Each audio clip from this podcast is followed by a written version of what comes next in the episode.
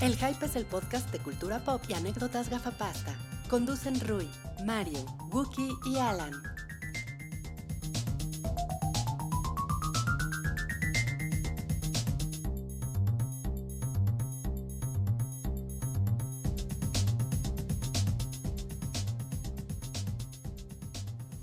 Bienvenidos al espectacular episodio 257 del show del hype. El último que hacemos en 2018 y va a haber gran fiesta el día de hoy, así que quédense todos los bloques.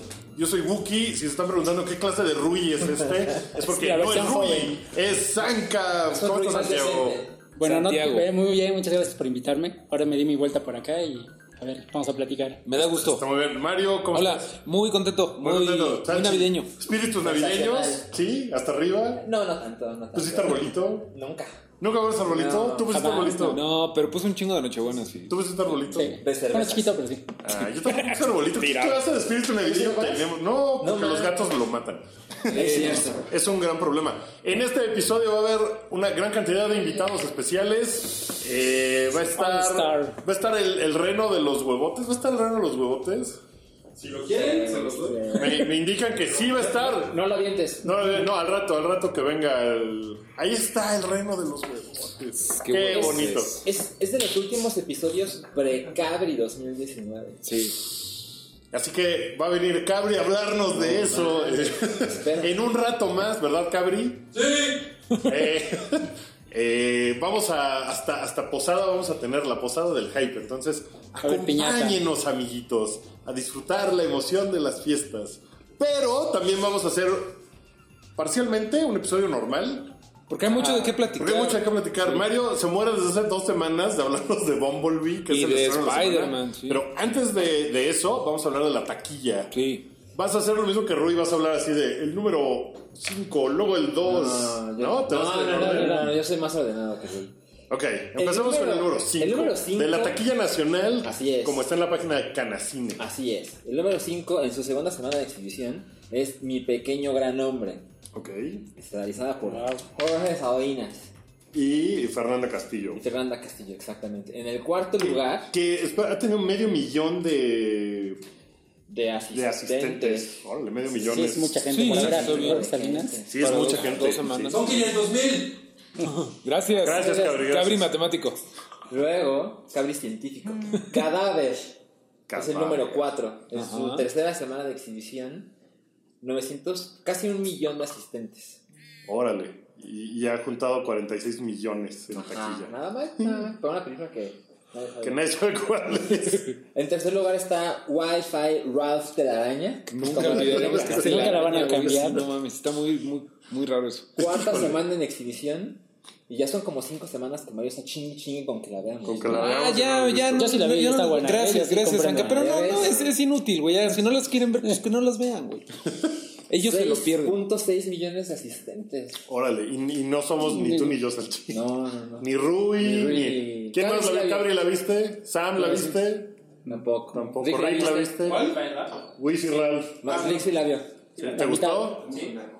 Está, está bien. Pues ya, ya van más opiniones. Ahí están los Ahí 6.6. están los 6.6 Sí, millones. es mejor que la primera. ¿Verdad? Sí. Gracias. gracias. En segundo Gracias. lugar, El Grinch, su segunda semana de exhibición. 4.2 millones de asistentes.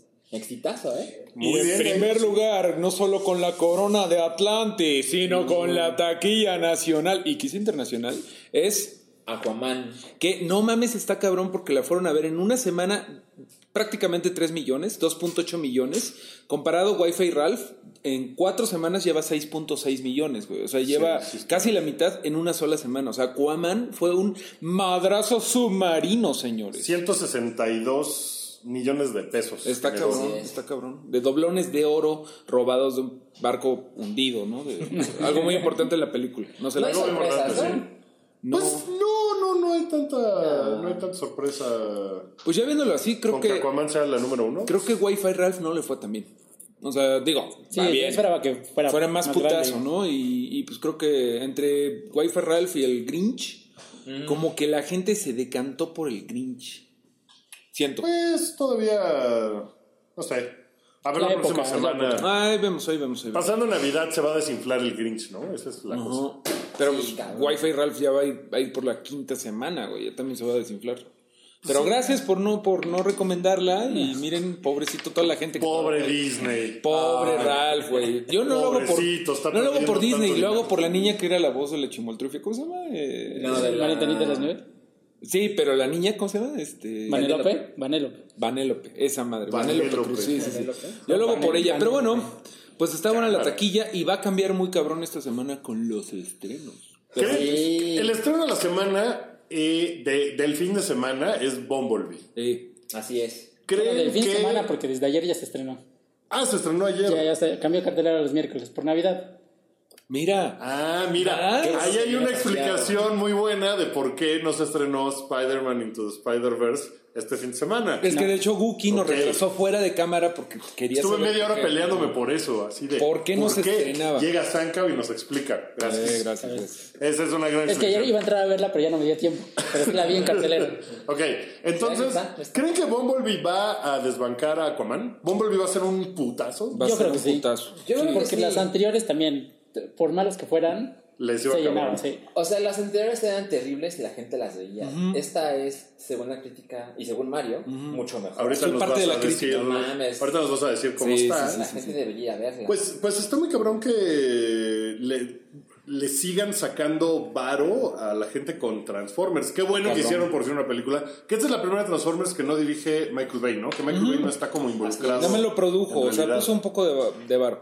Es, un es uno de los productores. Pero no está metido en. No. Este es mi guion, esta es mi visión. Y esta es mi explosión. No, no. No, ok, ok, eso está, eso está muy bien. Había mucha publicidad alrededor. Había un Bumblebee tamaño real dando el rol, ¿no? ¿Ya les platico? Cuéntanos, cuéntanos, sí, sí, sí. Eh, pues se me hace muy buena. Yo no fui nada fan de las anteriores, solamente vi la 1 y las otras así como que cachitos en la tele. Y siempre, pues me cayó muy gordo eh, que la animación de los eh, robots nunca era clara, ¿no? Era siempre como un cubo de Rubik con picos y nunca quedaba claro qué estaba pasando. Y en general, pues son, son mensas las películas de Transformers. Yo, Son más allá de mensas, son terribles. Sí, no, no, no. yo no fui nunca fan de Transformers, así que fui de nada más por el hype de que esta está buena, ¿no? Y me invitaron y, güey, realmente está muy buena. Esta chica, eh, Hailey Chris- Steinfeld. eh, eh, el Hailey Steinfeld, gracias, está súper chida en, la- en su papel de chamaquita, eh, como súper eficiente y que es como muy mecánica,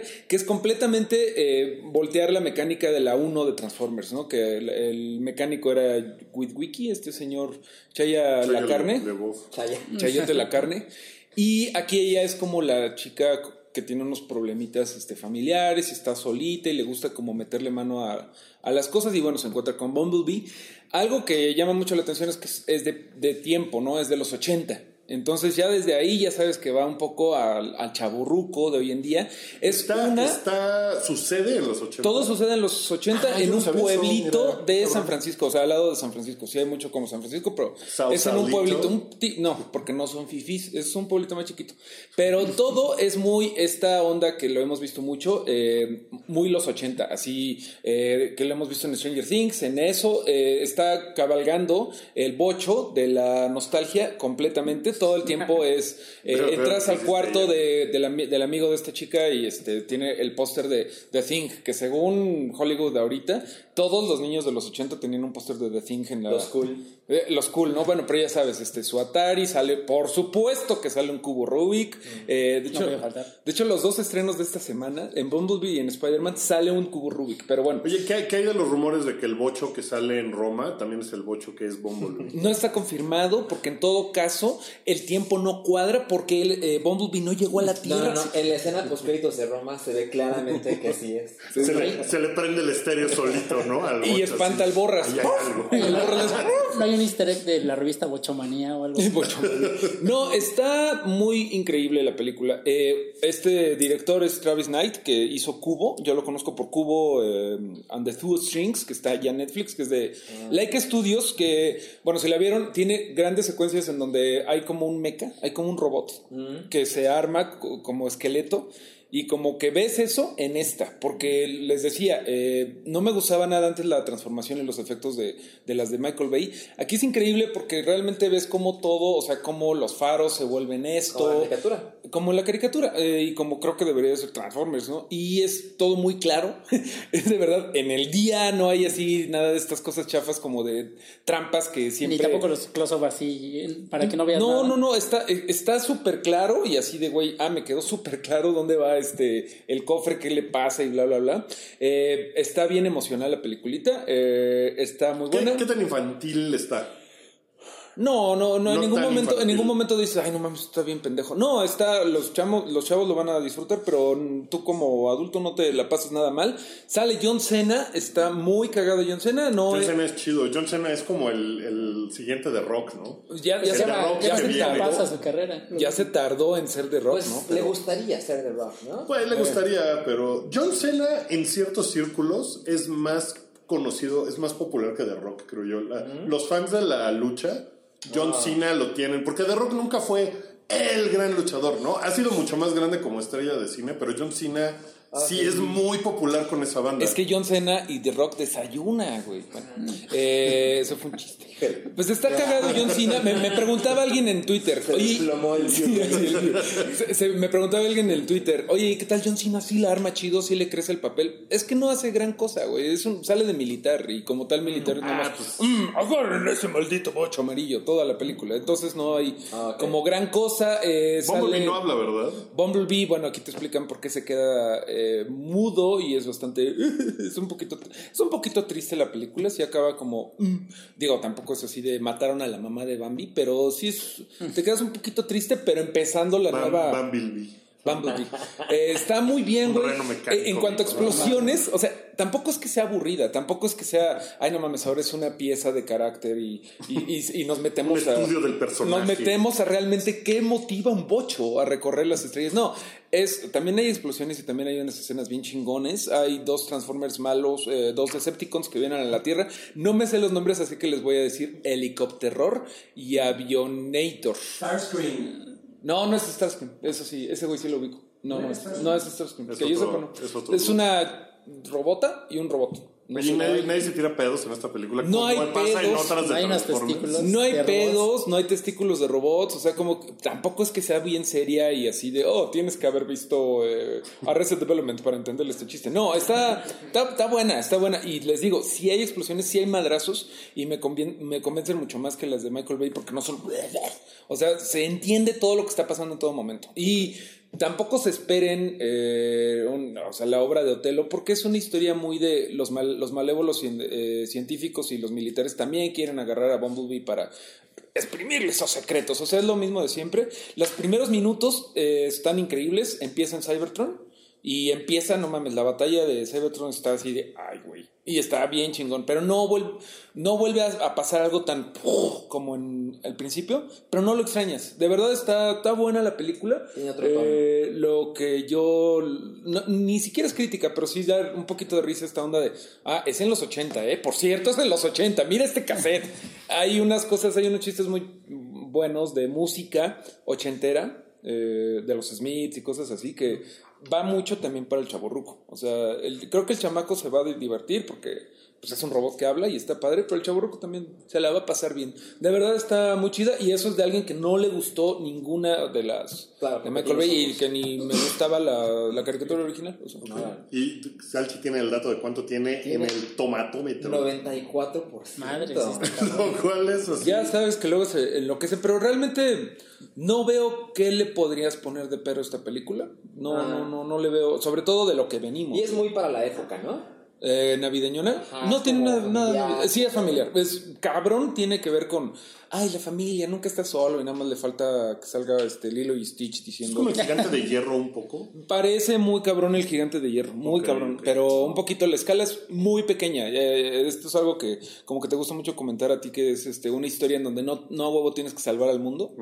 Aquí sí, sí tienen que salvar al mundo. Ah, bueno. Pero es chiquito. Ah, bueno. Pero, Pero, pero es un es, mundo chiquito, es un mundo menor. pero todo pasa en el barrio, o sea, todo pasa como en el, te digo, en... No pasa en San Francisco, este pasa en pueblito. el pueblo de al lado. Pues San Francisco sale como dos minutos, O sea, Your friendly en neighborhood lado. Bumblebee. Exacto, sí, es muy como de el ah, la chica rara de, de allá que tiene algo en la cochera y que hace ruido. Eso está, está chistosa. Sale, sale un muchacho. Tengo la cochera que hace ruido. Sale un muchacho. ¿John Ortiz se llama? Eh, John Ortiz. no, no es John Ortiz. No no. Bueno, ¿qué pasa con el muchacho? Sale un muchacho muy chistoso que es latino y que se llama Pedro o, o Javier, algo así, pero Pedro, creo que se llama Pedro. Es el nuevo Y, Michael Peña. Eh, sí, Ricardo Hoyos. Ricardo Oyes. Richard Holes. Es, Ese es de eh, Jorge, no, es Jorge Lendeborg Jr. Está muy chistoso. También, de hecho, algo bien chistoso es que eh, este güey salió en Spider-Man Homecoming y la chica es la voz de Gwen Stacy, eh, es la voz de Spider-Gwen en Spider-Man Into the Spider-Verse. No mames. Ha- Hailey Steinfeld está súper chida de, de- Güey, esto suena como viejo cochino. Está súper chida en su actuación. Está. eh, actuó muy bien esa morra. Está súper chido de su carita. Está muy chida su carita. eh, por favor, no la crucifiquen. Ella Cuidado, es cuidado, muchas cosas. Perdón. Por favor, cá- cálmate. Creo que. eh, no sé si ella es ¿Te, mayor de te- edad. te todavía. cerraron algo de Sí, sí, Tumblr. Santiago? este güey. Sí, sí, es mayor de edad. no, Nada, nada, ok. Sí, tiene Seis 22 stories. Bueno, no creo que. No. Tiene 22 años. Aquí se ve más chavita. Digo, la filmó que hace 20, cuando tenía 20, pon tú, 21. Pero está súper, súper chido como lo hace Hailey Steinfeld. En ningún momento la quieres matar, como me pasaba mucho con Chayote LeBouf. Y ya, pues, está muy chingona, vayan a verla. Y, sí, vaya, ah, me dijeron que si era para niños chiquitos. Sí, cabrón, no hay nada violento ni nada fuera de contexto del, del lugar. Ok, pues ese, ese es el estreno de la semana que ya está en cines, entonces se recorrieron todos los estrenos, estaba desde ayer, hoy la pueden ir a ver, hoy jueves que estamos grabando esto, jueves 20. 20 de diciembre, ya está en cines, la pueden ir a ver. Y vamos a intercalar esto con eh, nuestras recomendaciones del año, lo que más nos gustó este año. Tanto como recomendaciones, lo que nos hizo vibrar, lo que nos hizo volver a ser felices, ¿no? Y, Lo que nos puso así. y lo que sea que eso signifique. Sí, un poco. Eh, nada más pudimos escoger tres cosas, porque hubo mucho que nos hizo muy Sí, felices. yo creo que nos costó trabajo. Sí, Sí, siempre. sí, era sí, como sí. de, oye, esta o esta. Así que esto, pues, voy a empezar yo, si Dale, les parece bien. dale, les cuento favor. mis tres cosas de cultura pop favoritas de este año. De Cookie. De series, de videojuegos, de películas, tal. La primera cosa que me gustó así muy cabrón fue el documental de Netflix Wild Wild Country. Ok. ¿Ese es tu número 3 o tu número 1? Es mi número 3. En realidad No tiene orden. No no, no, no tiene mucho orden. Creo que fue lo, lo primero que vi en el año que fue así de. No mames, está increíble. El, el formato documental largo puede sonar medio de hueva, echarte ocho horas de una sola cosa.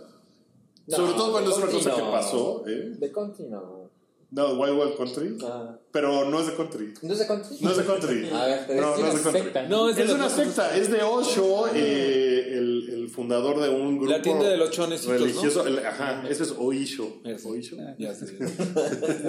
ya sé.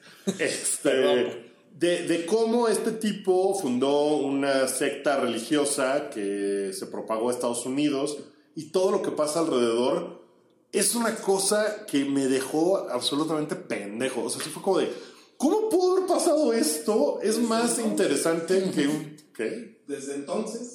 Y desde entonces no, he- no me he recuperado. Está, está muy increíble. Va subiendo el nivel de todo lo que va pasando y se vuelve una cosa que de verdad no puedes creer que sea una historia real. Y está muy bien documentada. Hablan con todos los participantes importantes de la historia real. Eh, sí dura ocho horas. Vale cada minuto de ella. Es increíble. ¿De Netflix? Es de Netflix. Ok. Es- está en Netflix y creo que lo produjo Netflix. Sí, hizo mucho ruido en su momento. Hizo mucho ruido en su momento y sé que es un tema como complicado, pero es increíble, está súper chido. Muy bien. Eh, la siguiente fue una serie de YouTube que no es Cobra Kai, mames. que descubrí por ¿Hay haberme otra? suscrito a Co- Sí, después de que me suscribí en- a YouTube para quitar los anuncios y ver Cobra Kai. los videos del escorpión dorado. Y entonces dije, de subscribe, campanita. No, una serie que se llama Impulse, que me da la impresión de que le hicieron muy poco ruido a comparación con Cobra Kai. Cabrón. Y eh, es una serie increíble que es como de superhéroes, pero no. Es como de origen de superhéroes, de una chica que adquiere poderes y no sabe por qué, no sabe cómo usarlos, no sabe qué está pasando. pero como que va un paso más allá de nada más una serie de superhéroes. Es una serie adolescente muy cabrona, donde pasan unas cosas muy cabronas. Eh, a ella le intentan violar, entonces como que tiene... Eso tiene que ver con sus poderes y creo que poca gente la vio y más gente no, debería la, no porque había escuchado de ella. es- es- estuvo muy poco publicitada y es muy chingona. Recuerdo que la comentaron aquí Sí. y nunca más la escuché. Rui también la vio, me parece, Ah. ¿no? Ok, por lo menos dos. Sí, no, verla. De verdad está así. Mejor Bueno, que Cobra Kai. eh, ¿No? Creo que son 10 episodios. ¿Media hora? De. Híjole, la vi hace mucho. No me acuerdo, pero debe haber sido de una hora. Una hora, dice. Una hora, sí. Eso es como Eh, del chavo del 8, así de que gritan desde afuera. El Cobra Kai es muy increíble. Cobra Kai está poca madre. Pero como de Cobra Kai se habló mucho y todo, prefiero irme por ese lado que fue muy increíble. Y la tercera cosa de la que voy a hablar es de mi franquicia favorita en el cine. Ah, claro, claro. La risa en vacaciones Imposible. 5. Oye. La otra. Sí, no. La otra, la otra. Sí, la otra. Cuando, cuando la risa en vacaciones saque las 6, ahí voy a estar. La lista de vacaciones Infinity War. Ay, bueno. Por eso vacaciones Fallout. En- Ya es cuando regresan y se les poncha la llanta en la cartera de sal. Cuando llega la tarjeta, Milik. Paren de mamar. Eh, cuando llega la tarjeta, cuando llega el estado de cuenta. ok. Eh, no, Misión Imposible es mi franquicia favorita del cine. Me parece la cosa más maravillosa que hay de emoción, acción, aventura. Y Fallout se me hizo. No fue mi favorita de la franquicia, sigue siendo la 5. Pero Fallout se me hizo una cosa muy, muy, muy chingona. Tiene un montón de fanservice, tiene unas secuencias de acción increíbles.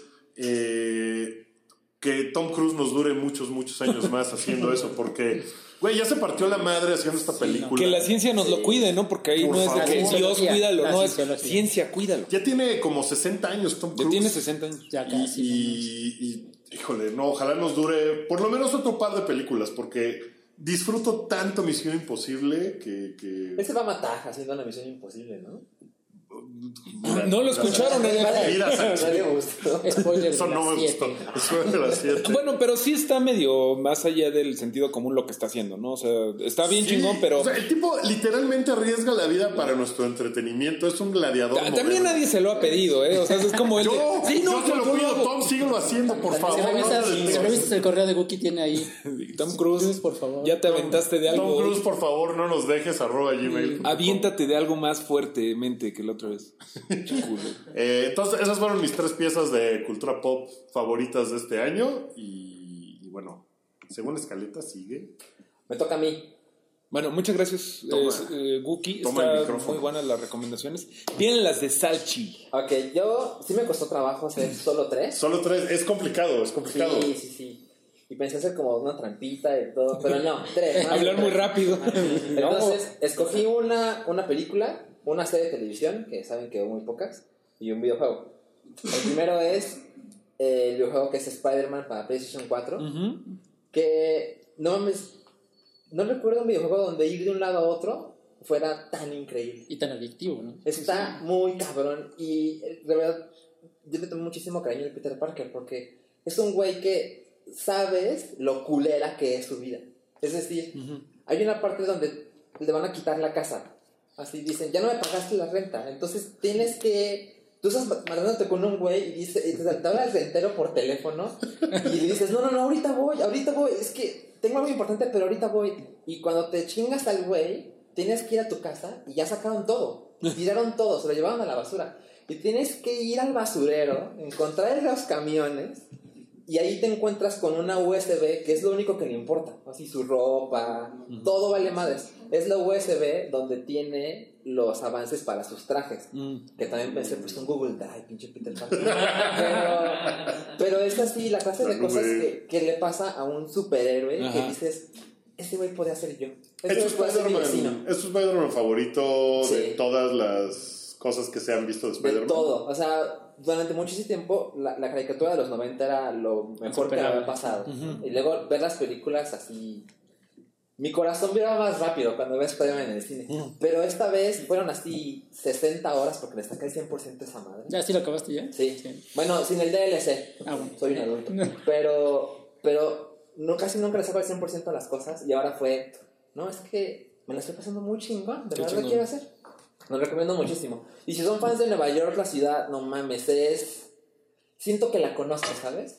Muy, quizás cabrón, ¿no? Porque había gente que decía, no mamen, aquí encontré mi vista desde el balcón en Spider-Man y to the Spider. Exacto. Eh, Esa madre, esa madre. Ajá, exacto. Sí, tomarte foto y tomarle foto así, screen caption, estaba muy chingón. ¿no? Sí, sí, Sí, desperdicias como dos horas tomando selfies, ¿no? Sí, cabrón, así. Ah, esta es la altura de los Avengers. Me voy a tirar y voy a tomar una foto.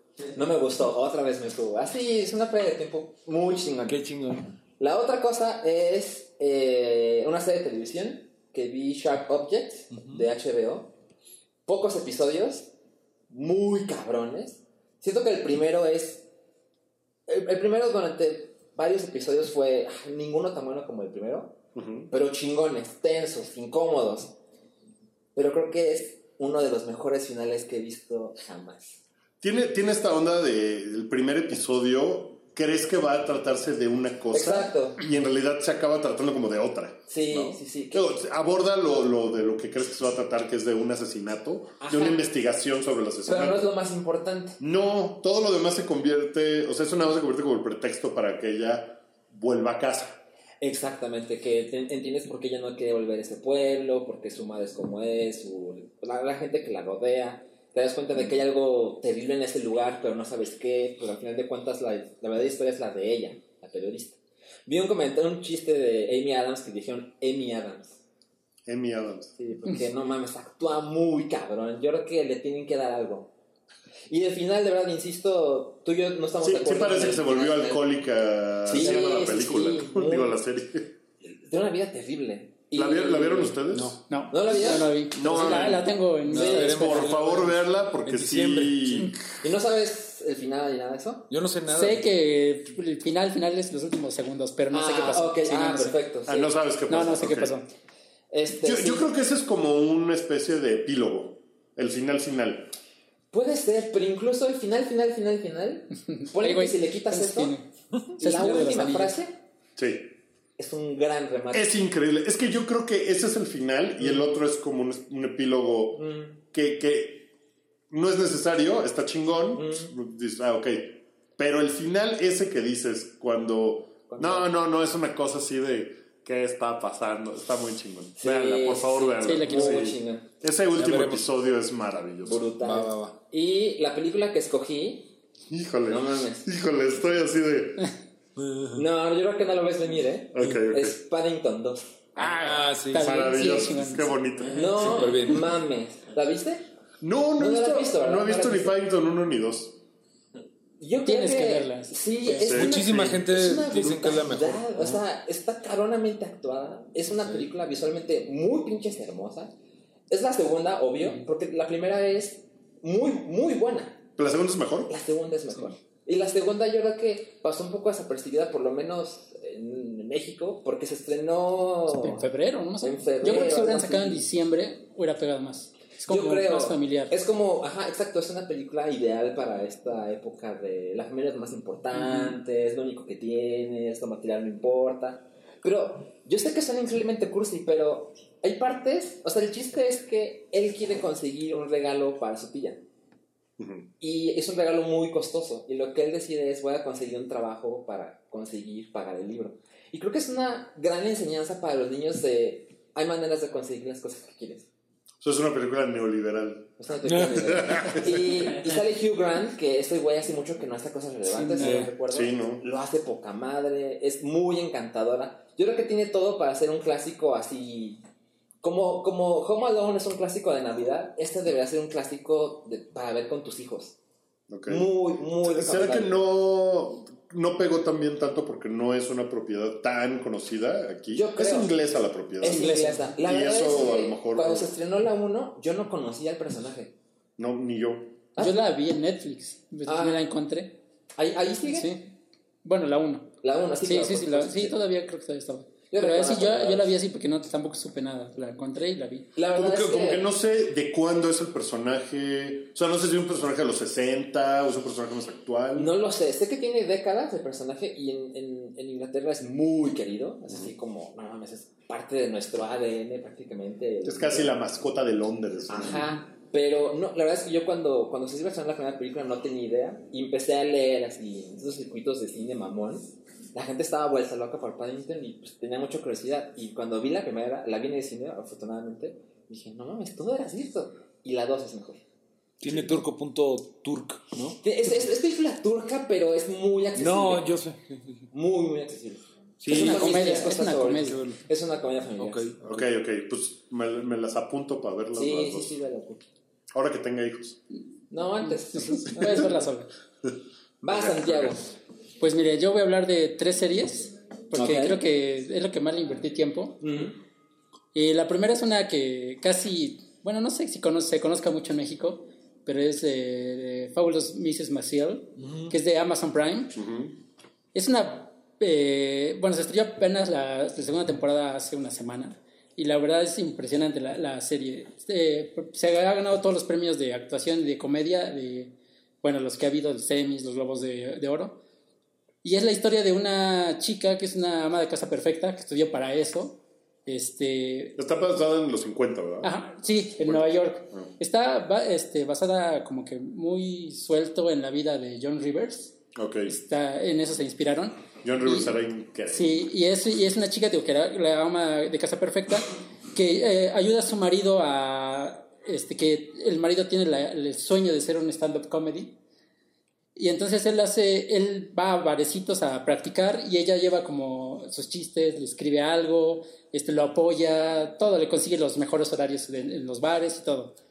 Eh, de repente se da cuenta, el, el marido la deja y se da cuenta que le estaba engañando y su- sufre un meltdown y de la nada, este, por razones del destino, acaba en el bar donde siempre iba su marido, agarra el micrófono y empieza a contar chistes. O sea, cuenta, no chistes, sino todo lo que le ha pasado. Se desahoga en el escenario y lo hace de forma tan natural que hay, hay un, este, un trabajador de, de ese bar que la quiere, oye, quiero ser tu, este, Tu tu, agente. tu agente, y vamos a triunfar, no tenemos nada las dos, no tenemos nada que perder. Es un, es un, este, un ambiente de hombres y nosotros vamos a triunfar. Y de ahí en fuera eh, se va, la, la serie se va desenredando, su vida personal se va abajo mientras su carrera va en ascenso. Y es maravillosa, la recomiendo. ¿Es, este, es más comedia que drama? ¿o es No, más es drama que comedia. Es comedia, sí, es comedia, comedia. Ok. Sí pasan dramitas, digo, como Sí, pero no es un drama- No, no, no, no se basa en eso. Y también los personajes secundarios son maravillosos. El papá y la mamá de ella. El papá es, no me acuerdo cómo se llama el actor, pero es el que el, el protagonista de Monk. Ah, eh, Shao, Shao. Algo así, pero ese güey, no mames, es, es una fuerza de la naturaleza en ese papel, es maravilloso. Ok. Entonces, esa sería la primera. John Shalhoub. Algo así, Shal- ¿no? Ok, entonces mejor no veo lo- LOL. Creo que no. Claro, después, ¿la quieres ver? No, bueno, primero yo creo que veo LOL. Sí. Es que necesito reír. La Necesito una segunda, alegría en mi vida. la segunda es Better Call Saul. Yo pensé en esa. Sí, es que no, es impresionante. O sea, creo que Guillermo del Toro, cuando habló de ella, la resumió bastante bien. Que decía que si no, es, si no es mejor que Breaking Bad, está al nivel. Sí. pero no es de la misma forma porque No misma forma. los stakes no son eh, grandísimos, o sea, no va a haber balaceras, no va a haber No. este, traficantes, no va a haber magnetes para robar este, No hay computadoras, no, nada de eso. No hay un cartel de Pero- metanfetamina. sí. Estás tan involucrado en los personajes que cualquier cosita, cualquier, este, eh, no sé, acción tan pequeña que parezca, desata un montón de cosas, que es así, este, totalmente adictivo. O sea, sí es, este, la historia es muy, muy, muy chiquita, pero sí va desencadenándose poquito a poquito. Es lenta, pero eh, va, ¿Qué, va- qué temporada fue? La este, cuarta. no? La cuarta. Y ahorita ya... ¿Es, es la tercera y la cuarta son mejores? O sea, ¿va mejorando? sí, no, sí, Va- totalmente. Va mejorando en el sentido, pienso yo, de que ya estás más en el universo. Como la primera de Breaking Bad, la primera no es tan buena. No, es que vas poniendo los ladrillos y estos güeyes son muy buenos en ir poniendo ladrillos. Pero entonces sí se va... o sea, ya para la cuarta ya estás tan metido que ya dices, no mames. La o cuarta sea, ya totalmente es este. Pero- Saul ya nació, ok. ya Saul Goodman. Ah, sí, Está- ya termina está ahí, ya. cabrón en que dices. "Hijo de pero no madre, es ¿por de la no?". forma que todos imaginábamos. No, O sea, no, es un paso así Muy gradual. ascend- ¿Tú, ascendente. tuviste, tuviste algo de ver Yo vi la primera temporada. Yo también vi la primera "Ah". temporada. Eh, échenselo todo. Yo, Sí, eh, pásenlo así, yo chingue. me lo eché, o sea, acabé la cuarta temporada, luego la vi toda ver Saul con mi novia.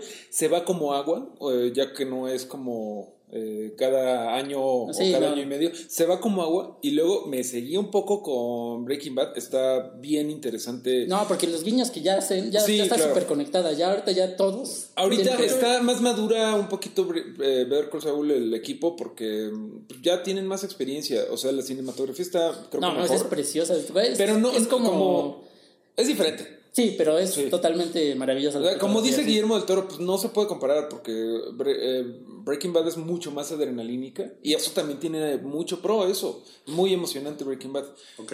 Eh, no creo que hubiera sido el putazo si hubieran empezado por Better Call Saul. No, para nada. es más no, aburrida. Pero es, digo, es más aburrida, ¿no? Más, es más lenta. Más lenta. Pero no, de veras, estoy 100% contigo. Pero tal vez se, se beneficia de poder ver todos los capítulos de madrazo, ¿no? Porque el estarlas esperando semana tras semana, creo que sí. a No, sí se disfruta, me- eh, pero sí se disfruta. Yo sí, Sí. es de Sí. la que. Yo de la segunda es temporada A las 2 de fue la lo que mañana me- para verlo. Sí. Fue lo que me perdió un poco, creo. Está muy bien y los nuevos personajes está súper bueno. Este güey, Nacho Varga. No, no, y por ejemplo, Kim, la, Sí, la- Kim que es el co- la coprotagonista, es como Jesse para Walter White, es el alma de, de, de él. Sí. O sea, y ahí en el momento en que la pierdes cuando se convierte en Saul. Sí, ya- ándale, sí. Sí, es como que hay muchos paralelos ahí. Está muy bien, muy bien. Sí. sí. Ok, es esa. ok.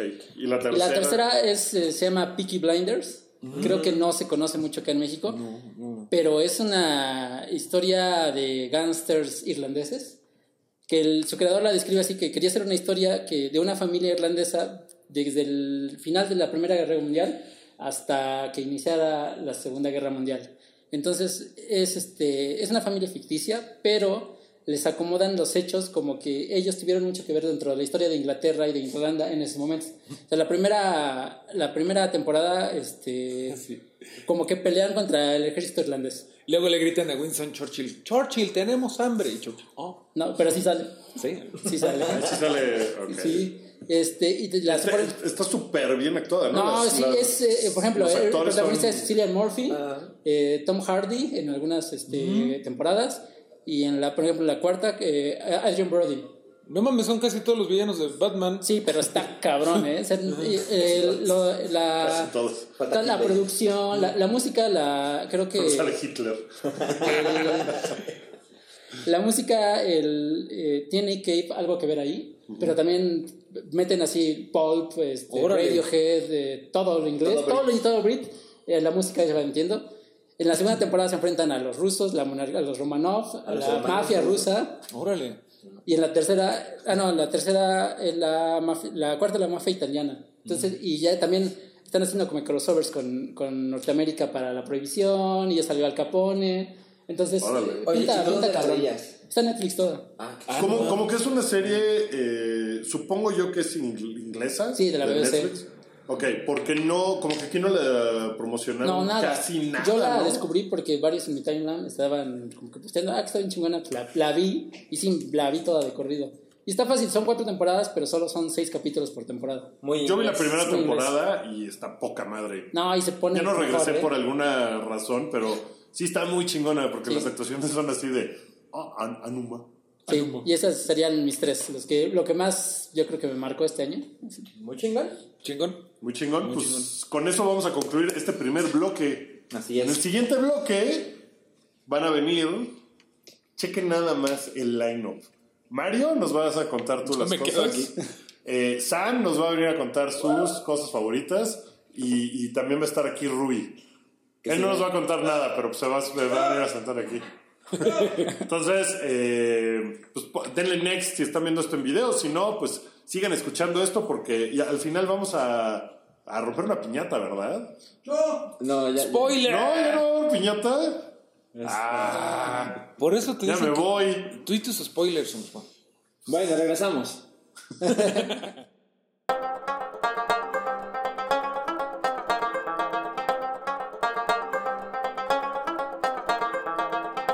Este es el segundo bloque del espectacular episodio 257 de fin de año del Hype. Como verán, tenemos una nueva alineación. Más o menos. Bueno, Ahora entraron. Me Sam. ¿Cómo estás, Sam? Bien, De gracias. hecho, dejaste muchos de tus pelos aquí, güey.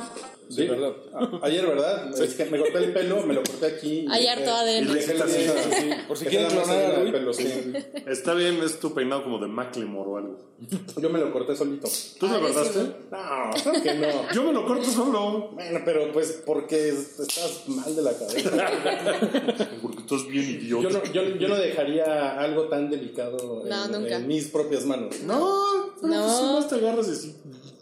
No, no, no, no, Wookie, no. No funciona así la vida. No hagas eso. Bueno, eso, eso es lo que hago. Oigan, pues en este episodio, en este bloque, más bien vamos a platicar eh, sobre unos cuantos no cállates, sobre un estreno que no es necesariamente de la semana, pero se estrena antes del siguiente. Ojo, del hype. Del siguiente hype. Es más, este es el último hype del año.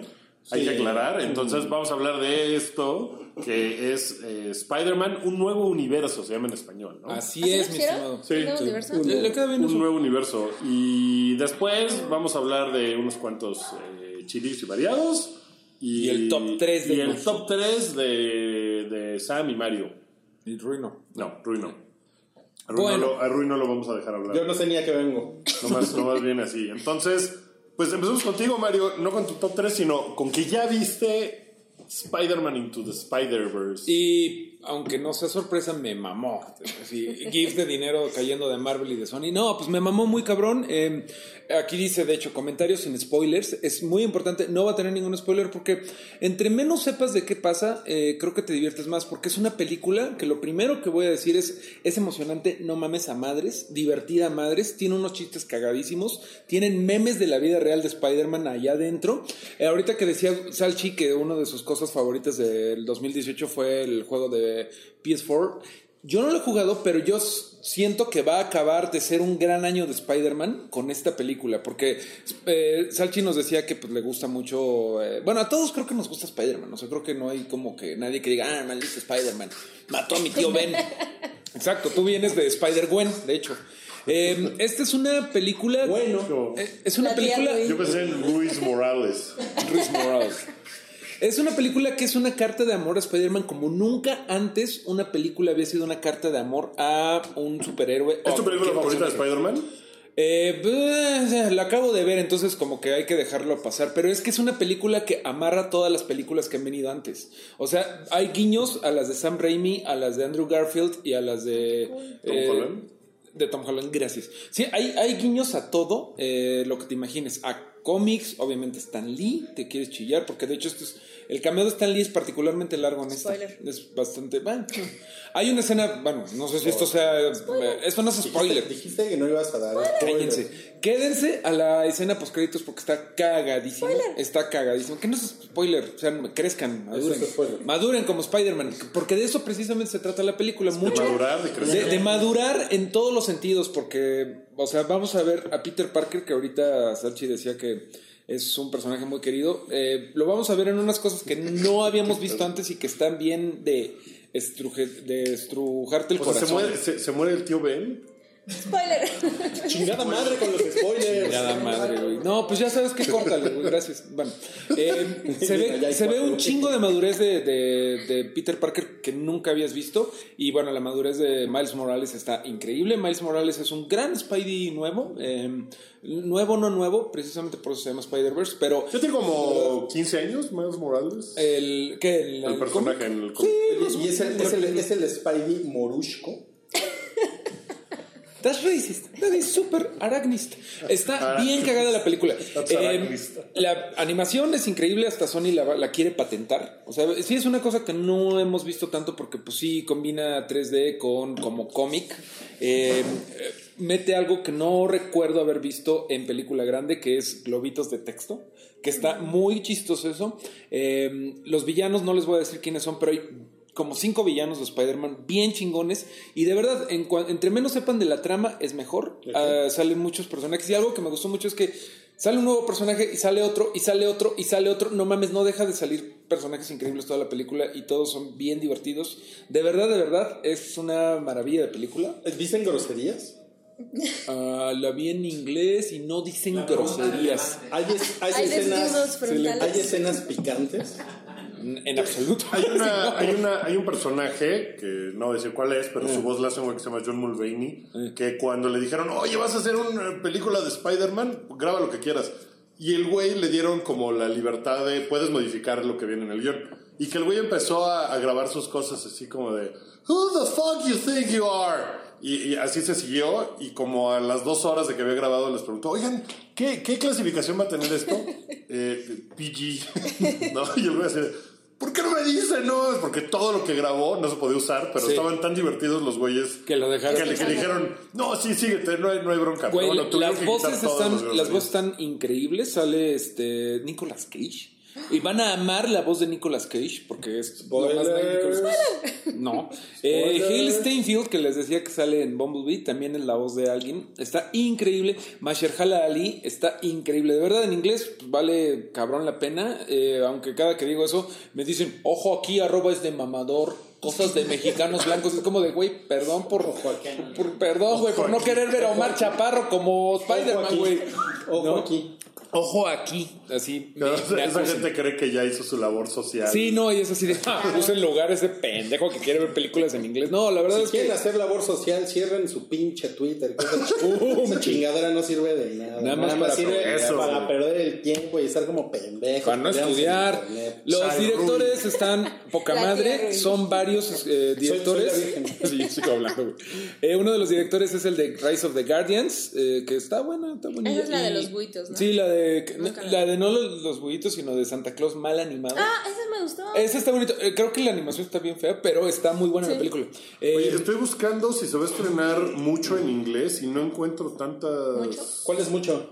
Mucho. ¿Mucho? El Museo La del nueva- la- la- Bueno, Ay, bueno, la verdad es que yo he visto también trailers de- en español y se ve bastante bien, o sea, pues ya, no hay No creo que esté mal doblada. No, no creo que esté sí. mal doblada. A mí yo creo que sí la doblaron yo soy, así. yo soy Primero así, luego la- doblaje nacional. Sí, sí está chingón. Híjole, yo vi, me preguntaron, pero sí, sí vi Wi-Fi Ralph. A mí no me gustó en español. ¿No? No, no está. ¿No te gustó porque no sale la chili Ryan? Sí, la extrañé.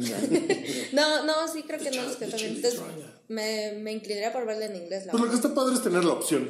Sí, ¿No? O sea, que existe ambas, la versión original y la otra. Y Ahora sí que las opciones, ¿no, Milik? pues sí, ¿no? Eso es lo importante. Pero por ejemplo, en Cinemex veo que no va a estar en inglés. Por lo menos. Seguro las, no. Por lo menos las primeras funciones no se ve que vaya a estar en inglés. En Cinépolis sí va a estar subtitulada.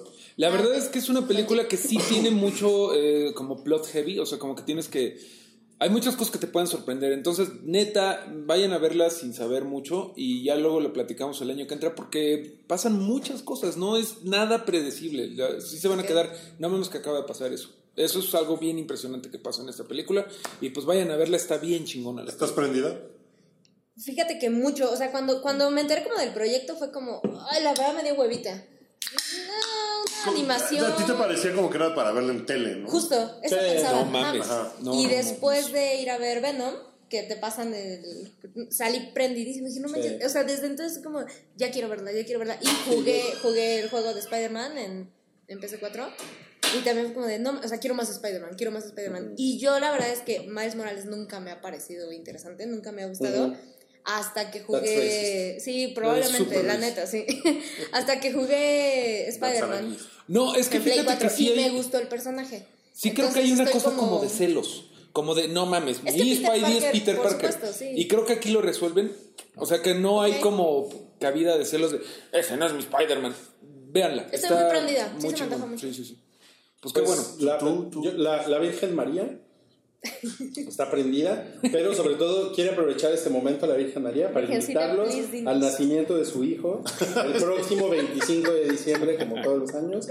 Va a haber cenas en todas las casas, eh, romeritos, bacalao. En todas las casas. En todas las- prácticamente en todas las casas. eh, ahí, ahí nos vemos. No, pues qué padre, ¿no organizas tú la fiesta? La No, pues Virgen nada más promociona. Promociona el nacimiento de Creo que sí es bien importante que digas que el 25 de diciembre celebramos la venida de nuestro Salvador, Spider-Man. ¿no? La, la- de nuestro Salvador Spider-Man.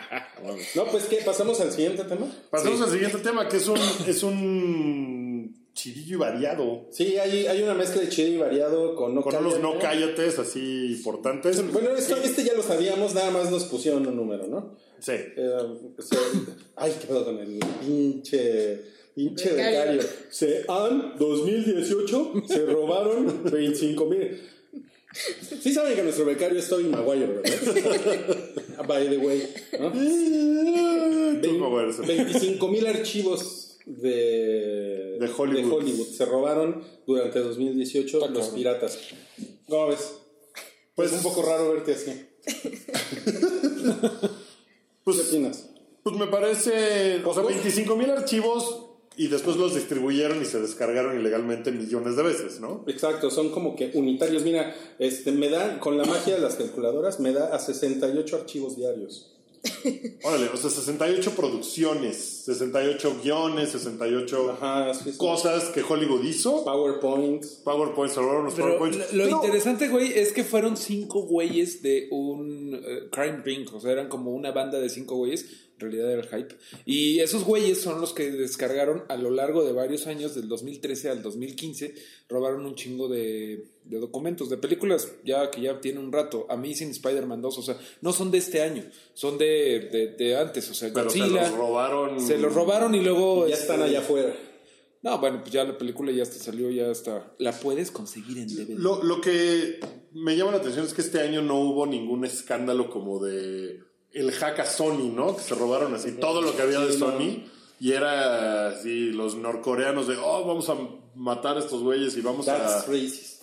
¿Por qué? Fui, fueron ellos. That's accurate. That's accurate. That's scientist. Oye, yo creo que el hackeo así como más fuerte fue cuando se liqueó uno de Game of Thrones, ¿se acuerdan? Eh, Precisamente el episodio de Door. El año pasado, Fue el año ¿no? pasado, en ¿no? 2017. Sí, fue 2017. No, creo que fue la temporada de antes de eso, güey. Sí. Ah, sí, en 2016. Pero mira, es mejor Pero eso. sí, sí era... Es mejor eso a que se, a que se liqueen tarjetas de crédito, ¿no? Claro. O tus Que también, que también se hace, ¿no? Bueno, de hecho, a, a la, ¿a qué cadena hotelera? A Hilton, creo, le, le acaban de bajar millones Sí. de, de datos así bancarios, nombres, identificaciones. ¿Sabes lo, lo más irónico que siento que aquí podrían hacer una película muy cagada de los cinco? ¿Del robo? Ajá, sí. Robo la taquilla, la película. ¿Y sabes qué va a estar cagado? Se va a liquear antes de que se estrene. Sí. Pues sí se puede Pues ni, ni tan cagado, ¿eh? Ni tan cagado.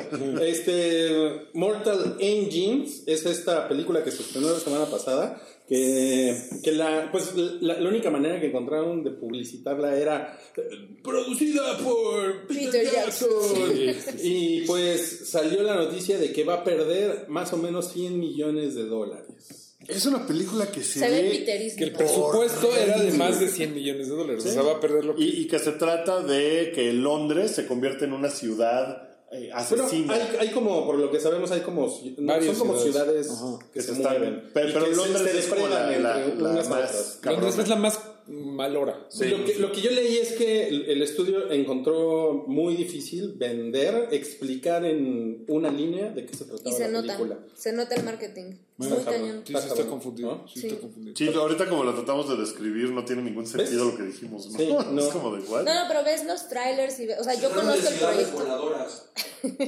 No mames. No. Ahí viene Cholula. ¡Ah!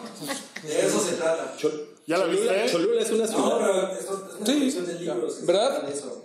Cholula es ciudad. Cholula es una ciudad voladora. ¿Es un pueblo mágico? Sí, Los pueblos mágicos deben ser todavía peor, güey, porque es así de no mames, se viene Tepoztlán. Los... es requisito Los para pueblos pueblo mágicos mágico, voladores, volar, el pueblo. ajá. Pero ya no van a existir los pueblos mágicos. ¿Qué?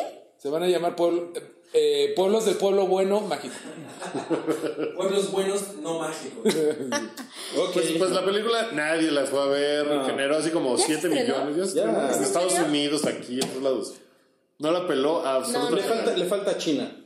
Que en una de estas los chinos la salvan. En una de Siempre esas, salvan. pero. Llegan y. "Oh, Y órale. That's, that's racist. No hay un chingo de dinero. Ya me quedé con la idea de Toluca volando. Sí, con unas cadenas de chorizos Toluca verdes, tampoco güey. es una ciudad. Toluca sí es ciudad, no mames. Ya, bueno. En, México solo hay tres ciudades. Ciudad Juárez, Ciudad de México. Ciudad del Carmen. bueno, este. La historia de la novia cuasi menor de edad de Woody Allen. Qué Pues, cabrón, ¿eh? pues resulta que una chica que se llama Bibi tiene un nombre complejo. Baby Cristina Engelhardt. Sí, ya no, ya, no, ya, no, ya no Barcelona. usa el nombre Baby. Ya no ese usa el ese lo usó en los 70 Ok. cuando, cuando era una loquilla. Pues eh, resulta que cuenta la historia de sus años que vivió teniendo un romance con Woody Allen cuando ella tenía... Empezaron cuando ella todavía no cumplía 17. Que 17 es la edad legal eh, en Nueva York. ¿Legal para qué? Legal para... Sí. Sí, sí, justo para eso. Ya Haremos. 17 es la edad, eh, la mayoría de edad para la cópula. Entonces ella todavía tenía... La copa. Creo que me vería. Creo que ya no quiero tener. Francis Ford Coppola presenta. Y pues nada, que ella cuenta la historia así como de, bueno, no, o sea, no quiero decir que el güey era un viejo cochino. Lesbiano, lesbiano. pero pues lo era y entonces eh, eh, que ella fue la que se le acercó a él, ¿no? Cuenta que estaba él en un restaurante y que le aventó su teléfono. Y le dijo así, Le puso ¿Sí? una notita. le puso una notita. Eh, No, porque no había Era, era como en 1931. moderna. Se lo hubiera tenido que aventar con todo y cable. Él tenía 41 años y ella tenía 16. Wow. Y él dijo, oh, Voy. vaya, vaya. Y él dijo, no, cállate. pues, ¿por qué Y no? entonces pues le habló y empezaron a salir y, y, pues tuvieron la relación antes de que ella cumpliera los 17 años. Que era consensual, pero pues ella no tenía la mayoría de edad. Pero fueron, pero bueno, hay que aclarar que fueron dos meses, nada Dos más meses, de eso. sí. Y después tuvieron una relación que duró ocho años. Duró mucho tiempo. Y en, en- ella describe la relación como que él, pues no era un tipo así terriblemente abusivo, pero que sí había una diferencia de poder muy fuerte en donde en, durante toda la relación se hacía lo que él quería. Creo que va implícito en la edad también. ¿no? Claro, O sea, sí, cualquier sí. Y en relación el así poder de que él era un Y cineasta. aparte el güey era, un, era en ese momento estaba como muy cabrón. Woody Sí, Allen, era Woody sí, Allen. claro. Pero ¿sabes qué? A mí me gustó mucho la entrevista. Es que todo esto salió porque a ella la entrevistó The Hollywood Reporter. Y la entrevista está, está bien padre todo lo que ella dice porque no es... O sea, no es una denuncia ni nada. No es el drama. No, Es más bien como su historia y ella se declara fan de Woody Allen a la fecha y como que, o sea, más bien es una cosa como que Woody Allen le rompió el corazón. Pero no, no, no está vindicativa, ¿no? No, está así para de- nada. No, no, ni está, y, y, lo- y- y es muy, ella es muy constante de en decir, no, no, no, a ver, yo lo busqué a él y, y no, él no abusó de mí ni nada, o sea, como que no trata de embarrar a Woody Allen como para Bueno, es que sacar... tampoco le ayuda.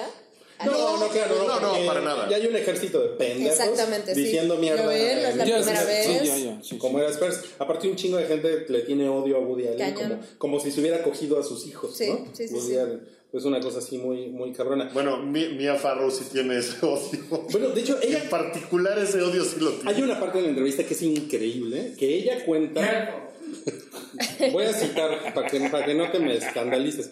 Ella cuenta que se echa un tribilín con Mia, con Mia Farrow y Woody Allen. No.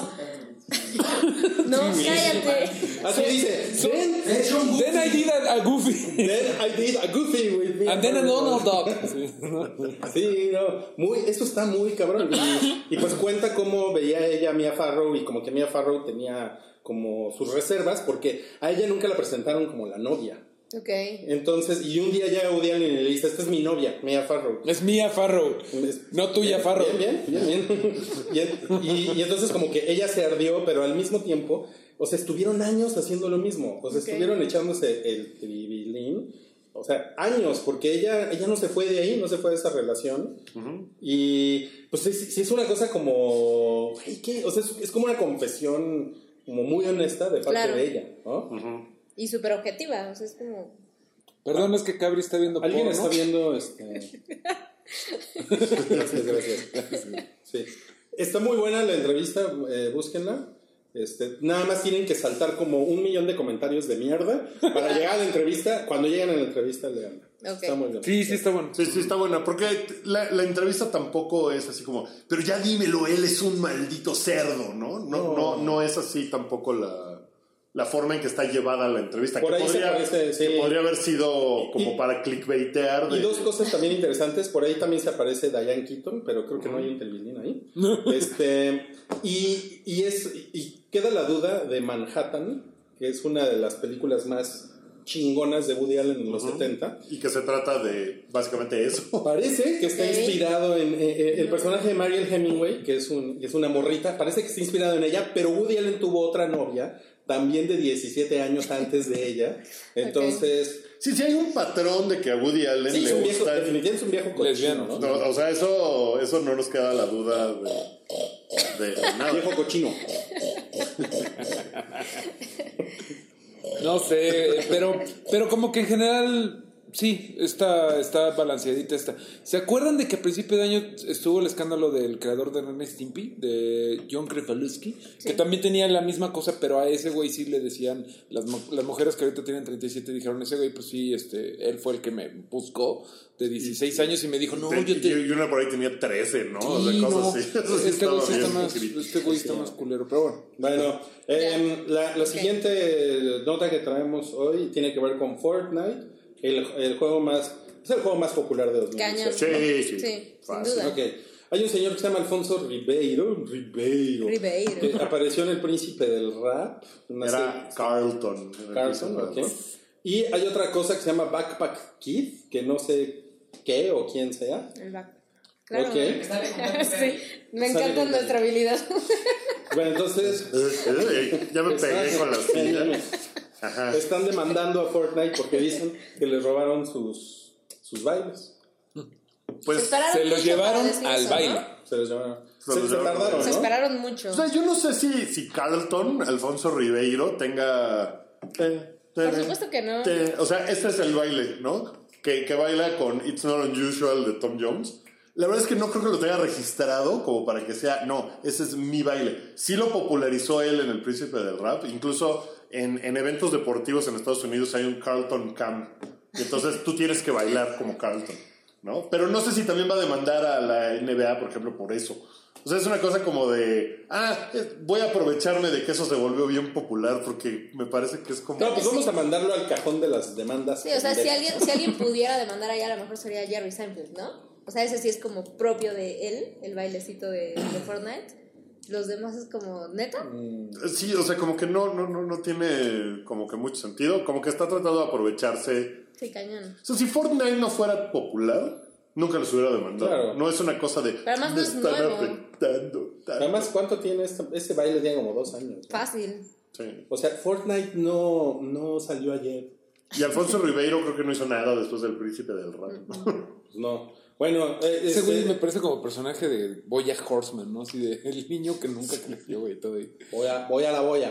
El especial navideño de El Depredador. Está muy cagado. ¿De qué, ¿De qué se trata? Pues es un ¿Tienen corto. posada? eh, no, pues es como una especie de corto En stop como de motion. Rudolf el Reno. Rodolfo el Reno. El especial de Navidad animado stop motion, que es como muy clásico, que tiene mil años y que todas las Navidades ponen por ahí. Eh, nada más que aquí hay un depredador que está matando a los renos. Y entonces sale el. ¿Cómo se llama el duende? Eh, ¿El duende verde?